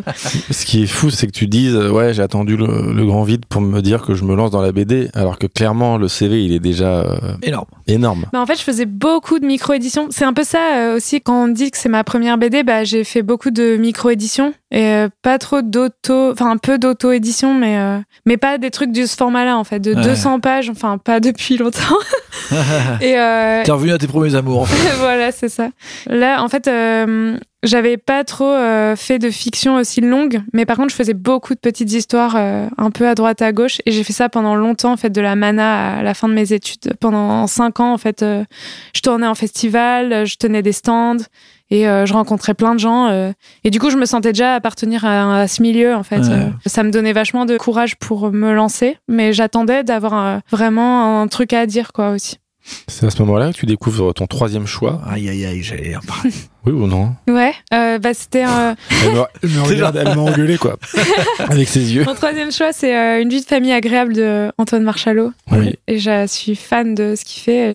C'est une BD qui m'a marqué. Et après, j'ai pas de top 10, enfin, je, dois avoir un top euh, 50 ou top 100 de BD et je dirais pas qu'il y en a qui m'ont vraiment euh, beaucoup plus marqué que d'autres. Mais cette BD, j'y reviens souvent parce que le dessin de Antoine Marchal est très bizarre et son humour est très bizarre aussi. Et le tout fait un truc extrêmement euh, jouissif et hilarant. Et là, quand je l'ai eu dans les mains, euh, j'étais encore, euh, je crois que j'étais à la fin de mon BTS et je me suis dit, mais c'est dingue, enfin, c'est génial en fait. On peut faire des personnages qui ressemblent à rien et qui sont oh, hyper moches et en même temps trop mignons. Et enfin, vraiment, c'était très bizarre et c'était du noir et blanc euh, hyper beau. Tout était absurde et c'était beaucoup d'humour qui à la limite de tomber à plat et c'est pour ça que c'est génial. Hmm. Voilà. Et là, j'ai découvert vraiment euh, un type d'humour que je connaissais pas. Et je me suis dit, mais c'est dingue. Et j'étais là, ouais, les requins marteaux, trop forts. Euh, Ouais. Ils ont publié un truc de ouf. Puis après, j'ai découvert qu'il avait, c'était des strips qu'il publiait dans Arbitraire, qui est un- aussi euh, un peu sur le modèle de flûtiste qui est pompé arbitraire. Mais euh, du coup, c'était un peu le modèle de ce que je trouvais en micro-édition. euh, et ce que je voyais publier, en fait, et qui était mon univers euh, de la BD 1D. Ouais. Et euh, du coup, à aucun moment, je me disais que c'était pas publiable parce que je voyais des gens le faire et que euh, c'était suffisamment varié pour que je me je m'identifie. Ouais. C'est- un livre qui t'a décomplexé, quoi. Ouais, et qui m'a aussi beaucoup marqué euh, graphiquement, que je trouvais vraiment très très beau et très bizarre, et qu'on pouvait creuser un truc super euh, intéressant au niveau du dessin.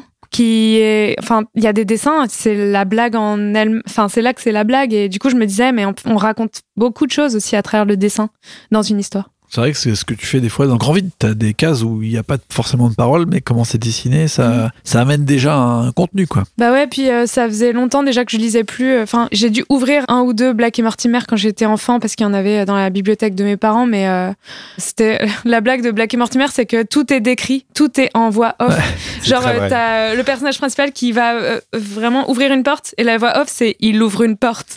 et tu vois, c'est ça. Et là, je me suis dit non, mais c'est pas possible, moi, ça m'ennuie. Et du coup, euh, là, euh, j'étais C'est déjà. très, euh, c'est très dur avec Black et Mortimer. tu pourrais lire euh, tout le texte sans les images et ça C'est marche. vrai. Et du coup, euh, ouais, je me disais, mais en fait, euh, ouais, euh, j'aime bien quand euh, tout est dans les dialogues et dans l'action, enfin, qu'on suit l'histoire euh, de façon un peu organique avec euh, un mélange de dessin et, et de dialogue, et j'avais envie de faire ça. Tu disais le Grand Vide, c'est deux ans de boulot? Euh, à peu près à temps plein, ouais. Ouais. Mm. Parce que l'histoire est quand même assez complexe avec un Mhm. sujet assez particulier. T'as aussi tout ce temps d'écriture dans les deux ans ou Non, c'est un plus truc long. que Ouais. En fait, euh, j'ai mis à peu près un an à dessiner. Et après, avant ça, bah, j'écrivais, mais c'était un peu. Enfin, l'écriture, c'est un peu. euh, c'est plus difficile que le dessin. On peut pas se mettre à la table à dessin et dessiner de 9h à Ouais, bien 19h. sûr. c'est, c'est vraiment. Il y a un jour, t'es inspiré, un jour, tu l'es pas du tout. Et euh, du coup, il faut un peu arriver à alterner les moments où on, on a de l'inspiration, des moments où on fait d'autres choses pour changer un peu les idées, pour euh, revenir avec un œil neuf. Et euh, j'ai eu l'idée d'histoire il y a très longtemps, mais c'était un peu venu sous la forme de l'idée de l'univers. Je me disais, ah, ce serait trop cool euh, s'il se passait une histoire euh, dans un monde où les gens ils meurent s'ils sont oubliés. Et euh, c'était un moment où euh, je lisais euh, The Lobster. Enfin, non, j'avais vu euh, le film The Lobster de Ouais. Yorgos Lanthimos et que je découvrais un peu son cinéma. Et, et j'étais complètement. euh, j'étais hyper euh, choquée par Canine et c'était génial en Ouais. même temps. Je me disais, mais en fait, on peut faire des trucs euh, qui sont hyper riches au niveau de tout ce que ça raconte, euh, à la fois euh, en deux seconde lecture et en même temps, déjà dans l'histoire, on passe un bon moment, c'est divertissant. J'avais envie de faire un truc un peu comme ça. Ouais. C'est venu comme ça. Puis comme j'étais encore à l'école, bah, t'as pas trop de temps pour euh, où tu te dis pas bon. euh, Enfin, il y a forcément le, le moment où tu vas faire un projet de diplôme et tu te dis que tu peux en profiter pour faire cette BD. Ouais. Mais à ce moment-là, je sentais que c'était une histoire que j'aurais envie de faire éditer et je me suis dit que du coup, mon diplôme, j'avais envie de faire un truc complètement inutile, impubliable. Et du coup, j'ai fait une BD numérique avec euh, 700 euh, possibilités d'histoire. Enfin, peut-être un peu moins parce que j'ai un peu triché. Du coup, ça doit faire ouais, p- p- peut-être 500, 600. Ah, ça va. Rien. Ouais. Et, euh, et du coup, euh, ouais, j'en ai rien fait de cette BD, mais j'étais super contente de l'avoir fait. Et après, euh, j'ai eu la chance d'avoir une bourse et une résidence pour euh, développer euh, la bande dessinée du Grand Vide, du coup. Et, là, euh, je me suis dit, ok, bah du coup, c'est maintenant, c'est maintenant qu'on va écrire une BD. Ok. Ouais, voilà. Et, euh, Et et au début, euh, ouais. T'as senti, senti l'inspiration tout le temps de ce processus? Ouais, En fait, euh, j'ai eu l'idée d'histoire et euh, comme j'avais déjà d'autres exemples d'histoires qui ressemblaient un peu euh, dans le fond, mais qui n'étaient pas forcément pareils, je me disais que ça pouvait faire une bonne histoire et que je pouvais essayer d'en faire quelque chose. Après, euh, j'étais tellement, enfin, j'avais tellement d'idées autour de cette histoire que j'avais peur de la massacrer en l'écrivant, en me disant, ah, putain, euh, enfin, si, euh, Ça va être trop complexe. Ouais, si je la développe, en fait, je vais l'abîmer, cette idée que j'aimais Ouais. beaucoup. Et à chaque fois que j'y revenais, ça vraiment, euh, je sentais que j'avais toujours envie de la raconter. Et je me dis que quand ça se passe comme ça, c'est que euh, c'est une, une idée qu'on va aimer raconter. Ouais. Si euh, plus on la reprend euh, plus tard et plus elle nous inspire encore. Voilà, et du coup, euh, petit à petit, j'ai essayé de l'écrire, mais j'y arrivais pas, c'était compliqué. En fait, on n'a pas trop de cours d'écriture en école d'art. Donc, on est un peu euh, livré à nous-mêmes. Et euh, Quasi, t'aurais fallu un scénariste, quoi. Quelqu'un un peu plus. euh, Peut-être, mais en même temps, j'écrivais déjà mes histoires. Donc Ah, en fait, bah ouais, j'ai juste essayé d'écrire et euh, j'ai commencé avec des manuels euh, de scénario euh, comme euh, l'anatomie du scénario de John Truby. Bien sûr. Voilà. Classique. Le classique. Et en fait, euh, je me rendais compte qu'il fallait que je le laisse tomber assez vite parce que, euh, ouais, même en, en ayant cherché des, des formations euh, de scénariste, je voyais que c'était vraiment orienté cinéma.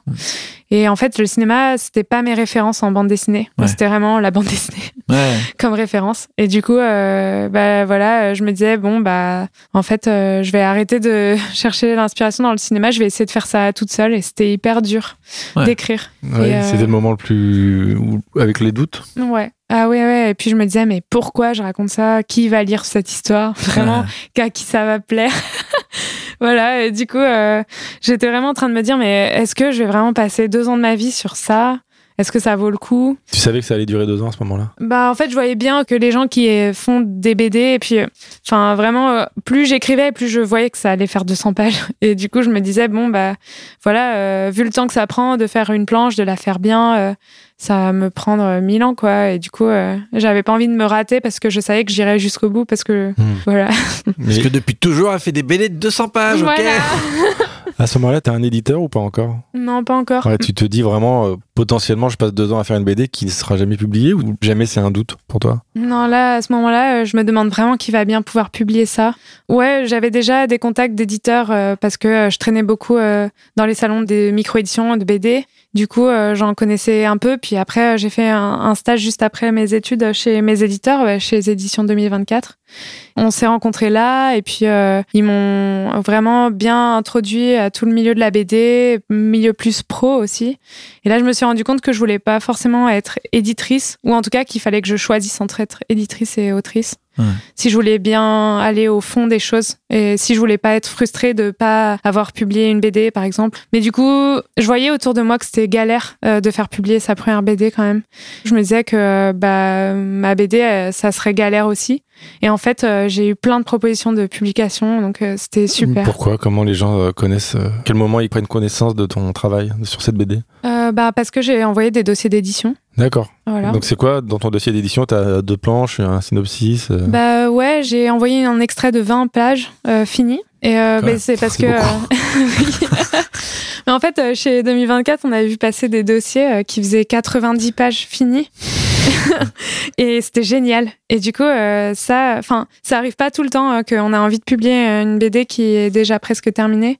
Mais en tout cas, euh, cet auteur-là, on voyait suffisamment à quoi allait ressembler la BD pour savoir si on allait la publier ou pas. Du coup, je me suis dit bon bah, je vais envoyer un, extrait qui raconte un bout de l'histoire, qui donne un peu une idée de ce que ça pourrait ressembler sur 200 pages. Donc j'ai envoyé les 20 premières pages fini et après bah, l'histoire complète et puis un peu expliquer un peu le concept de l'univers et ce que j'y voyais dedans. Et là, t'as plein de réponses, là. Donc, Ouais, ouais, ouais. Tout le monde a kiffé. Bah ouais. Et euh, je me suis dit, ouais, euh, c'est fou, pourquoi? Et euh, là, je, je fais un énorme blocage parce que, enfin, vraiment problème de riche. je me dis, oh là là, il y a Qui tant- vas-tu choisir? Ouais, euh, il y a tellement d'éditeurs de fous euh, que j'admire euh, et euh, qui veulent méditer, mais qu'est-ce que je fais maintenant? Est-ce que t'as eu le pragmatisme de David Snug qui nous avait raconté? Qu'est-ce qu'il a raconté? Moi j'ai pris celui qui me file le plus de thunes. Bah non, parce que euh, non, parce que je savais euh, pour avoir bossé euh, dans l'édition euh, que euh, l'argent ça fait pas tout non plus. C'est ça qui est compliqué dans la BD, l'édition indé, parce que c'est un milieu un peu compliqué parce que c'est là qu'on on se fait le plus plaisir et qu'on fait des choses hyper intéressantes. Mais par contre niveau argent, il y a pas trop le public derrière, c'est un peu plus de niche. Ouais. Du coup, ouais, bah oui, j'ai bien vu que les avances n'étaient pas énormes, mais après, Moi, j'avais la chance d'avoir une bourse à côté. Du coup, je me suis dit, bon, je peux tenter et vraiment voir, euh, me poser la question de chez qui j'ai vraiment envie d'être publié. Puis surtout là, je sais pas si tu avais le choix aussi de à quoi ressemblerait le livre. Ouais. Mais là, le livre chez l'édition 2024, il est incroyable. C'est un grand format, Ouais. une impression Ouais, il est top de fou. Enfin, le, papier est lourd et tout, c'est c'est beau. hein. c'est du, c'est du costaud. Hein. Bah, je savais en ayant bossé chez eux que, euh, que ça allait être top Ouais. pour, euh, au niveau de la fabrication du livre parce que tous leurs livres sont hyper beaux. Et très que- différent. Ils ont pas de collection vraiment, donc. euh, Ouais, ouais. Et puis euh, j'étais contente de pouvoir avoir ça dans ma BD, de vraiment pouvoir en discuter, de savoir de quoi on parle, de pas devoir me battre pour euh, faire ce que je veux. Parce que du coup, le livre, il est imprimé, euh, point technique, il est imprimé en, en ton direct. Donc, euh, c'est-à-dire que la couleur de l'encre est directement la bonne. Ça fait des couleurs super belles parce qu'elles sont pas mélangées. C'est pas un- une sorte de, de mélange de plein de petits points de trame. Du coup, euh, ça, je suis super contente du résultat. Chez 2024, j'étais sûre que ce serait un, un bon bouquin. euh. J'avais des réticences peut-être plus liées euh, au fait que je les connaissais déjà et que j'avais envie aussi de peut-être bosser de avec ouais parce que euh, j'avais bossé pour eux aussi en interne. Du coup, j'avais peut-être un peu peur euh, d'être déjà trop dedans et de Ouais. pas arriver à, à avoir ce, ce statut d'autrice quoi. Ouais, d'être trop peut-être euh, éditrice autrice quoi. Ouais, voilà. Mais au final, c'est vraiment super bien passé. euh. Hmm. Donc, euh, c'était vraiment le meilleur choix. Et le style de la BD, parce que tout à l'heure tu disais que tu n'avais pas tellement de style, c'est évidemment hyper faux puisque le style te claque à la gueule, euh, non mais dès la première page, dès la couverture même.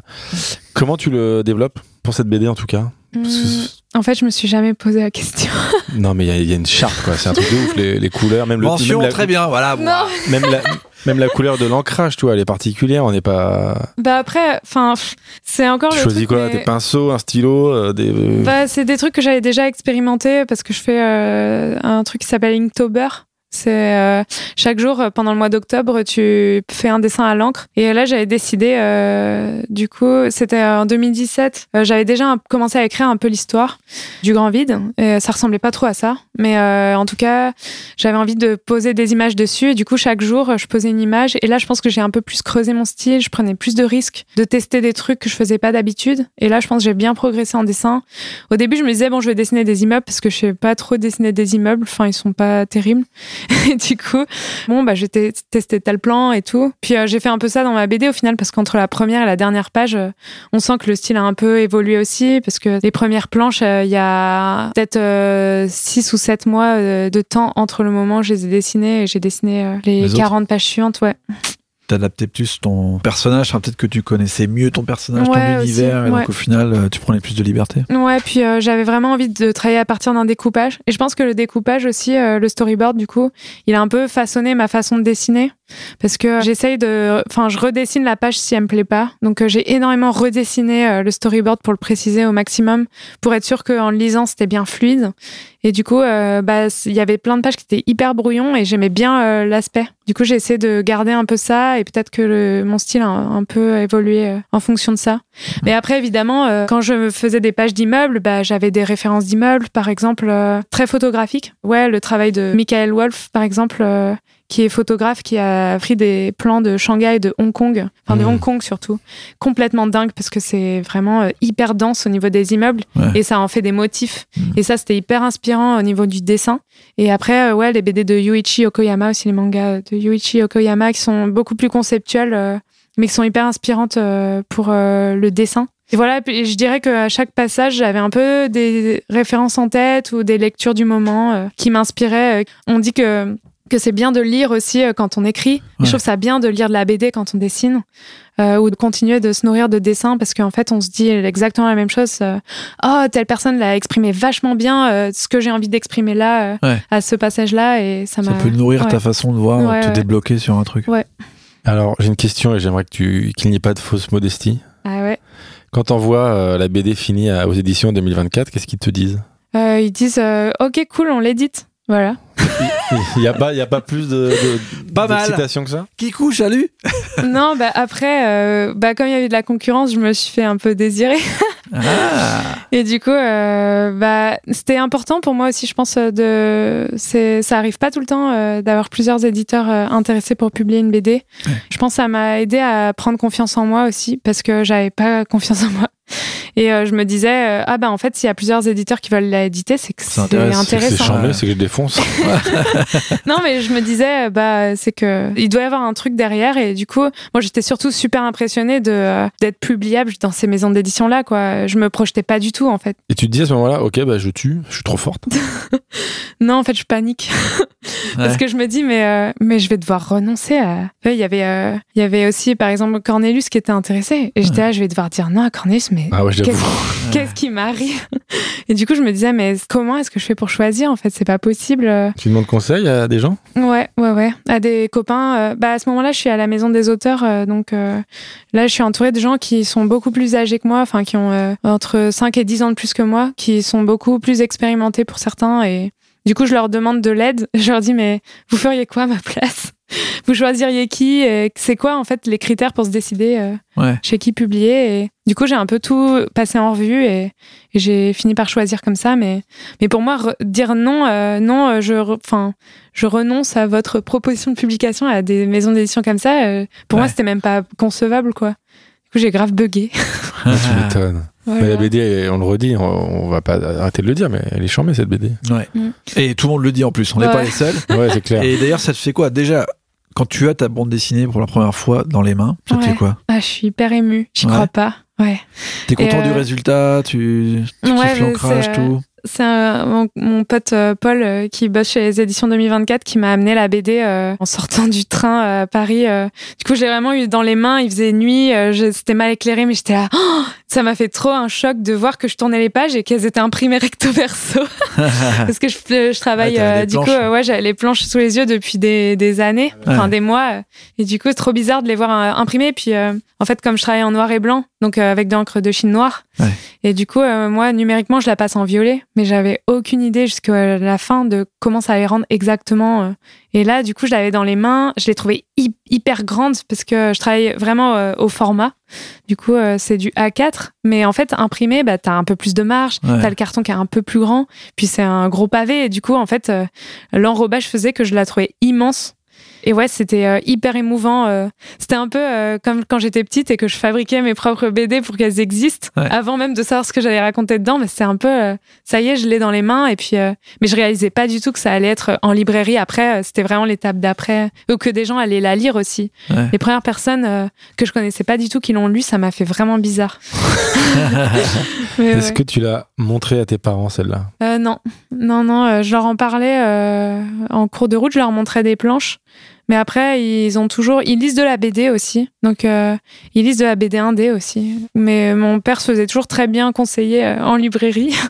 du coup, euh, je savais qu'ils la liraient et j'avais peur de leur euh, avis, quoi. Donc, euh, je les ai laissés euh, dans leur coin pour qu'ils la lisent euh, sans que je sois là. Et alors, ils ont donnais aimé depuis? Euh, je sais pas, euh, j'en ai pas reparlé avec eux. C'est quand même un gros morceau de ta vie, non? Cette bah BD ouais, ouais. Bah, euh, c'est. euh, Ouais, non. Euh... Appelle-les. Bah, c'est un peu compliqué euh, en ce moment euh, pour eux euh, de lire. Euh, pour plein de raisons. ok. Mais du coup, euh, bah, ma mère l'a lu et elle m'a dit oh, c'est triste.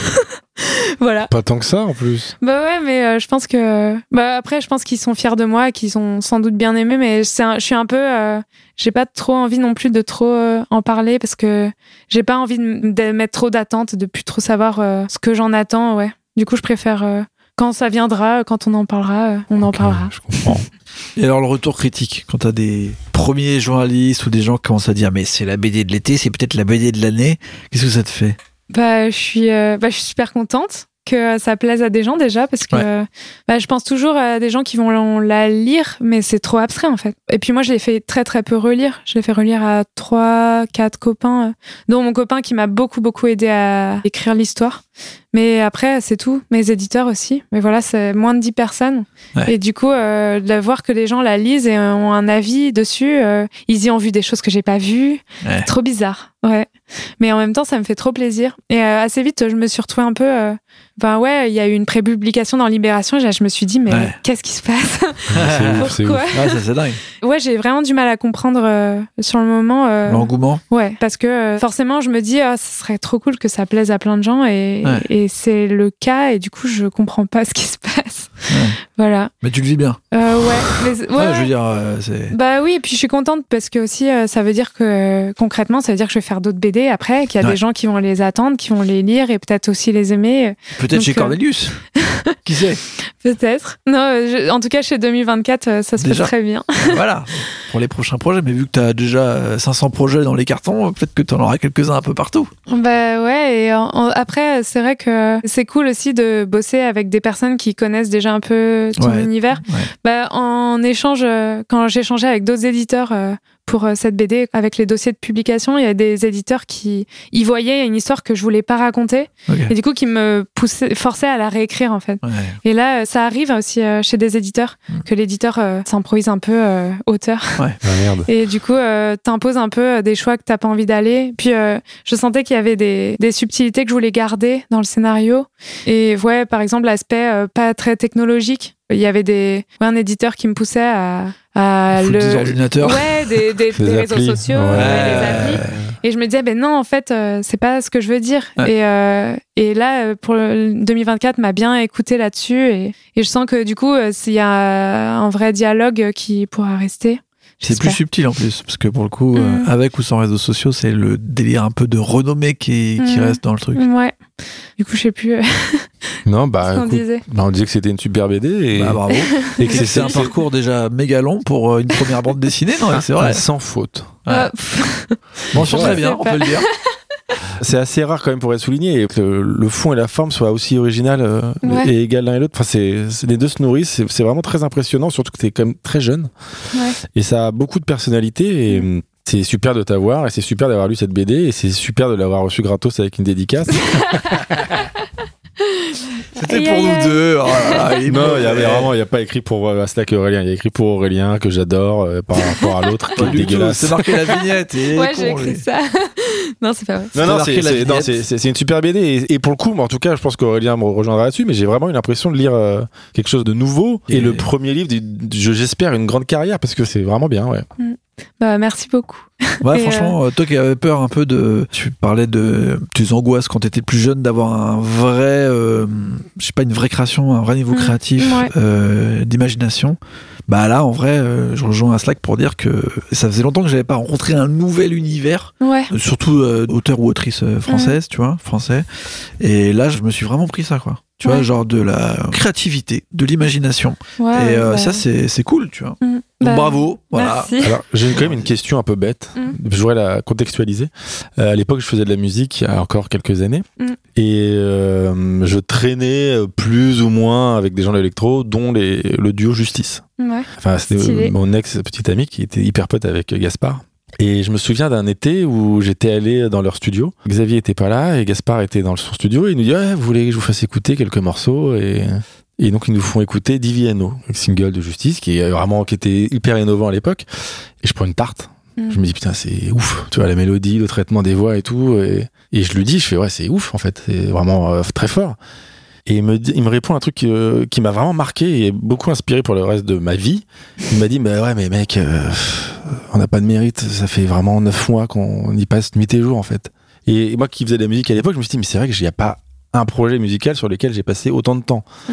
Et donc cette BD qu'on pourrait euh, mettre en parallèle à un album de justice qui était très innovant à l'époque, pourquoi pas? Ma question est la suivante. Est-ce que c'est beaucoup de travail? Ah bah la BD, c'est beaucoup de travail. Celle-ci en tout cas. Euh, Celle-ci, bah, j'ai beaucoup travaillé, mais après, euh, est-ce que euh, j'ai pas passé, euh, c'est pas une œuvre sur laquelle j'ai passé 13 ans de ma vie? Je sais, mais en termes d'en- je me dis, il y a un engagement, c'est pas possible pour arriver à autant de. bah, c'est c'est juste en fait comme BD, donc je me dis, est-ce que c'était douloureux parfois? Est-ce que c'était, ou est-ce que ça a été fluide? Hmm, Bah, c'était douloureux au niveau de l'écriture, mais aussi parce que je découvrais un peu tout, parce que j'avais pas l'habitude de travailler sur un, un rythme de récit de 200 pages, ou en tout cas en me disant que ça allait être publié après. Ouais. Il y avait beaucoup d'enjeux, mais du coup, ça rejoint peut-être tout ce que j'avais fait avant, qui était de se dire que euh, je savais que j'allais pas abandonner en, chemin. Et du coup, il fallait que je fasse les choses bien à chaque étape. Et aussi, c'est vrai que euh, c'est arrivé à un moment où euh, j'avais fait beaucoup de micro-éditions, beaucoup d'histoires courtes. C'est vrai que je les faisais souvent à la dernière minute. Et du coup, parce qu'en fait, euh, t'as plein d'autres trucs à faire. euh, et euh, j'avais un peu l'impression de toujours bâcler ou de jamais avoir assez de temps. Et là, je me suis dit, bon, pour cette BD, le scénario, enfin, l'idée de scénario me plaît toujours. Donc, je vais essayer de faire les choses bien et de prendre le temps. Mais c'est difficile aussi parce qu'on se dit, si on prend le temps de bien faire les choses, si c'est raté, là, on n'a pas d'excuse, quoi. On pourra pas se dire, ah, ben, j'avais pas eu assez de temps ou euh, j'ai fait euh, rapidement parce qu'on y a cru. Je pense que j'y ai cru, mais plus en tant que défi perso.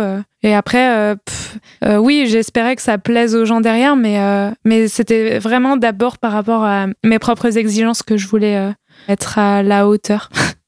Peut-être. Bah, ça a marché. Ouais. Bah, trop bien. Mais ouais, en tout cas, pour revenir à cette idée, euh, ouais, à l'école, je me trouvais pas originale. Il y avait des gens beaucoup plus originaux que moi dans le graphisme et tout, enfin, les dessins qui sont hyper forts. Et certains commencent à publier leurs BD. Mais on a chacun notre rythme personnel. Moi, je suis quelqu'un d'assez pressé quand même. Euh, J'ai envie euh, que les choses aillent vite et du coup, c'est vrai que euh, ma BD, elle sort trois ans après euh, mes études, enfin la fin de mes études, mais ça peut prendre beaucoup plus de temps parce qu'on fait des boulots alimentaires. Moi, j'ai eu une résidence et une bourse. hein. Franchement, tout le monde n'a Ouais. pas ça. Et du coup, ça a grave accéléré le truc. Sinon, j'aurais mis beaucoup plus de temps, je pense. Et voilà, en fait, c'est beaucoup lié à ça. Et moi, je me disais pas que je faisais un truc très original parce que je l'avais vu mille fois partout.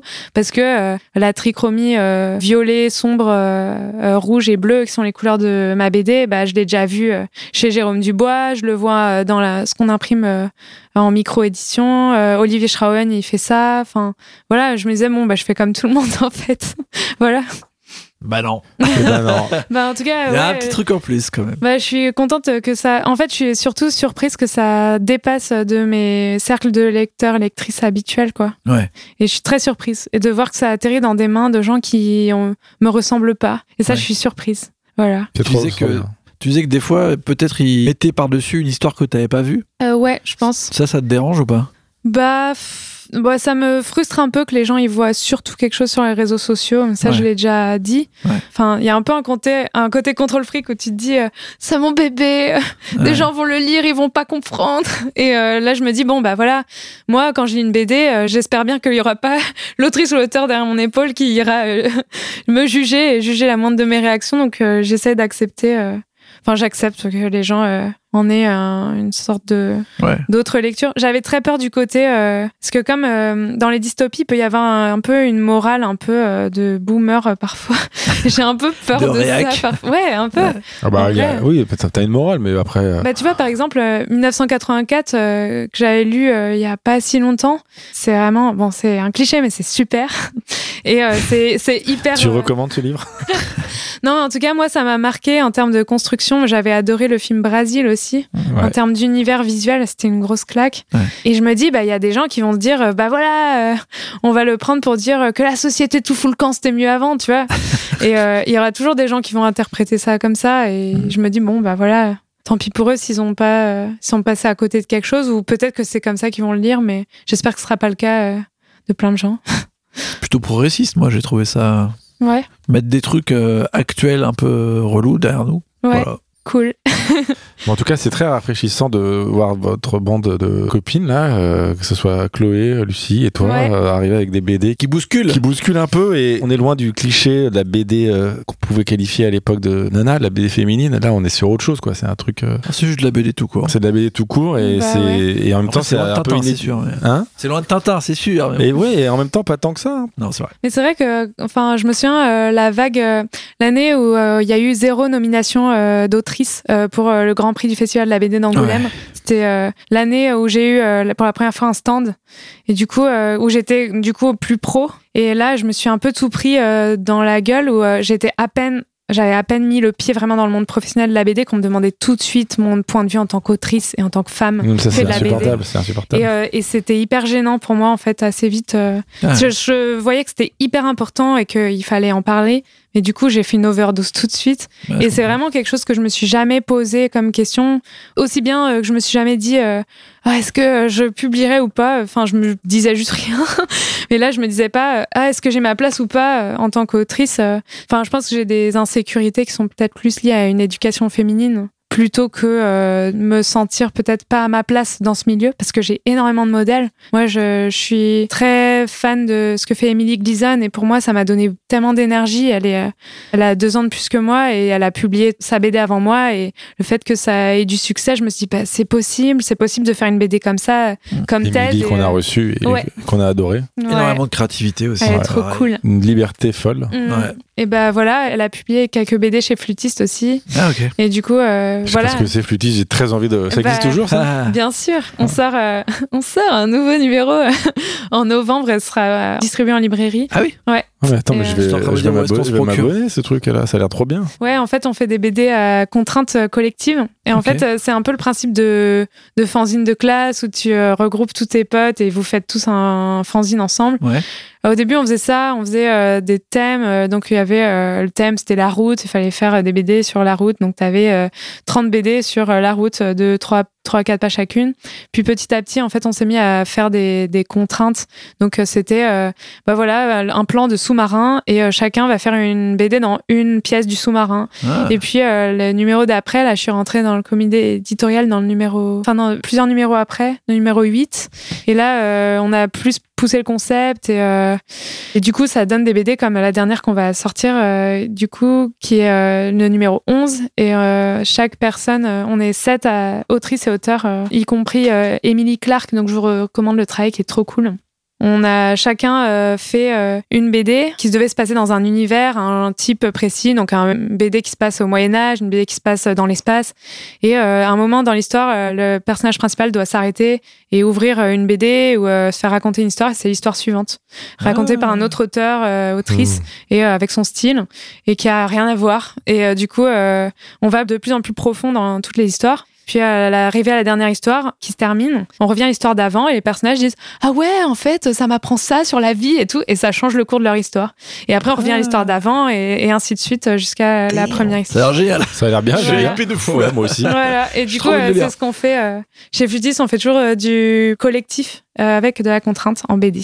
Et, donc ça, c'est c'est pas créatif ça, Euh, de ton point de vue. Non, parce que tu dis tout le temps, alors oui, je n'étais pas la plus créative et tout. Ça, c'est pas créatif ça. bah je sais pas, euh, je me, je me pose pas la question. C'est très bien, t'as raison. Ouais. Continue comme ça. Ouais, c'est Bon, euh, avant de se quitter, euh, qu'est-ce qu'on peut te. Non, surtout, tu vas nous dire en exclusivité de quoi va parler ta prochaine BD.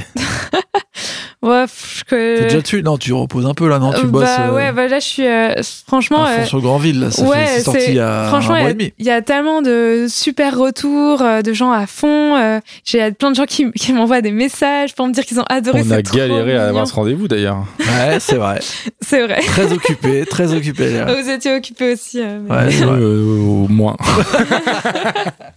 mais ouais, du coup, euh, moi je suis crevée euh, quand on m'invite sur France Culture. Moi, je. Ah ouais. Même euh, sur euh, la vignette, non, franchement, j'en dors pas la nuit. Du Oh coup, je suis ah crevée. non. mais non, tu mens. mais euh, mais Tu préfères, tu préfères venir sur France Culture ou sur la vignette? Tu peux répondre la vignette, ça ce serait, ce serait bienvenu. Bon, Allez. les deux sont importants, les deux sont importants. Mais ouais, du coup, c'est, euh, je suis crevée et c'est difficile de se replonger un peu dans une petite bulle calme Ouais. pour euh, faire le point sur toutes nos envies, nos idées et, et se mettre à écrire la suite. Puis euh, aussi, euh, maintenant que les gens ils sont là, ouais, c'est trop cool, je découvre le travail de Léa Muraviec et je me dis, bah oui, mais je faisais des BD avant et du coup, Ouais. qu'est-ce qu'ils vont penser de la suivante? Est-ce qu'ils vont aimer? Est-ce que, euh, je sais pas.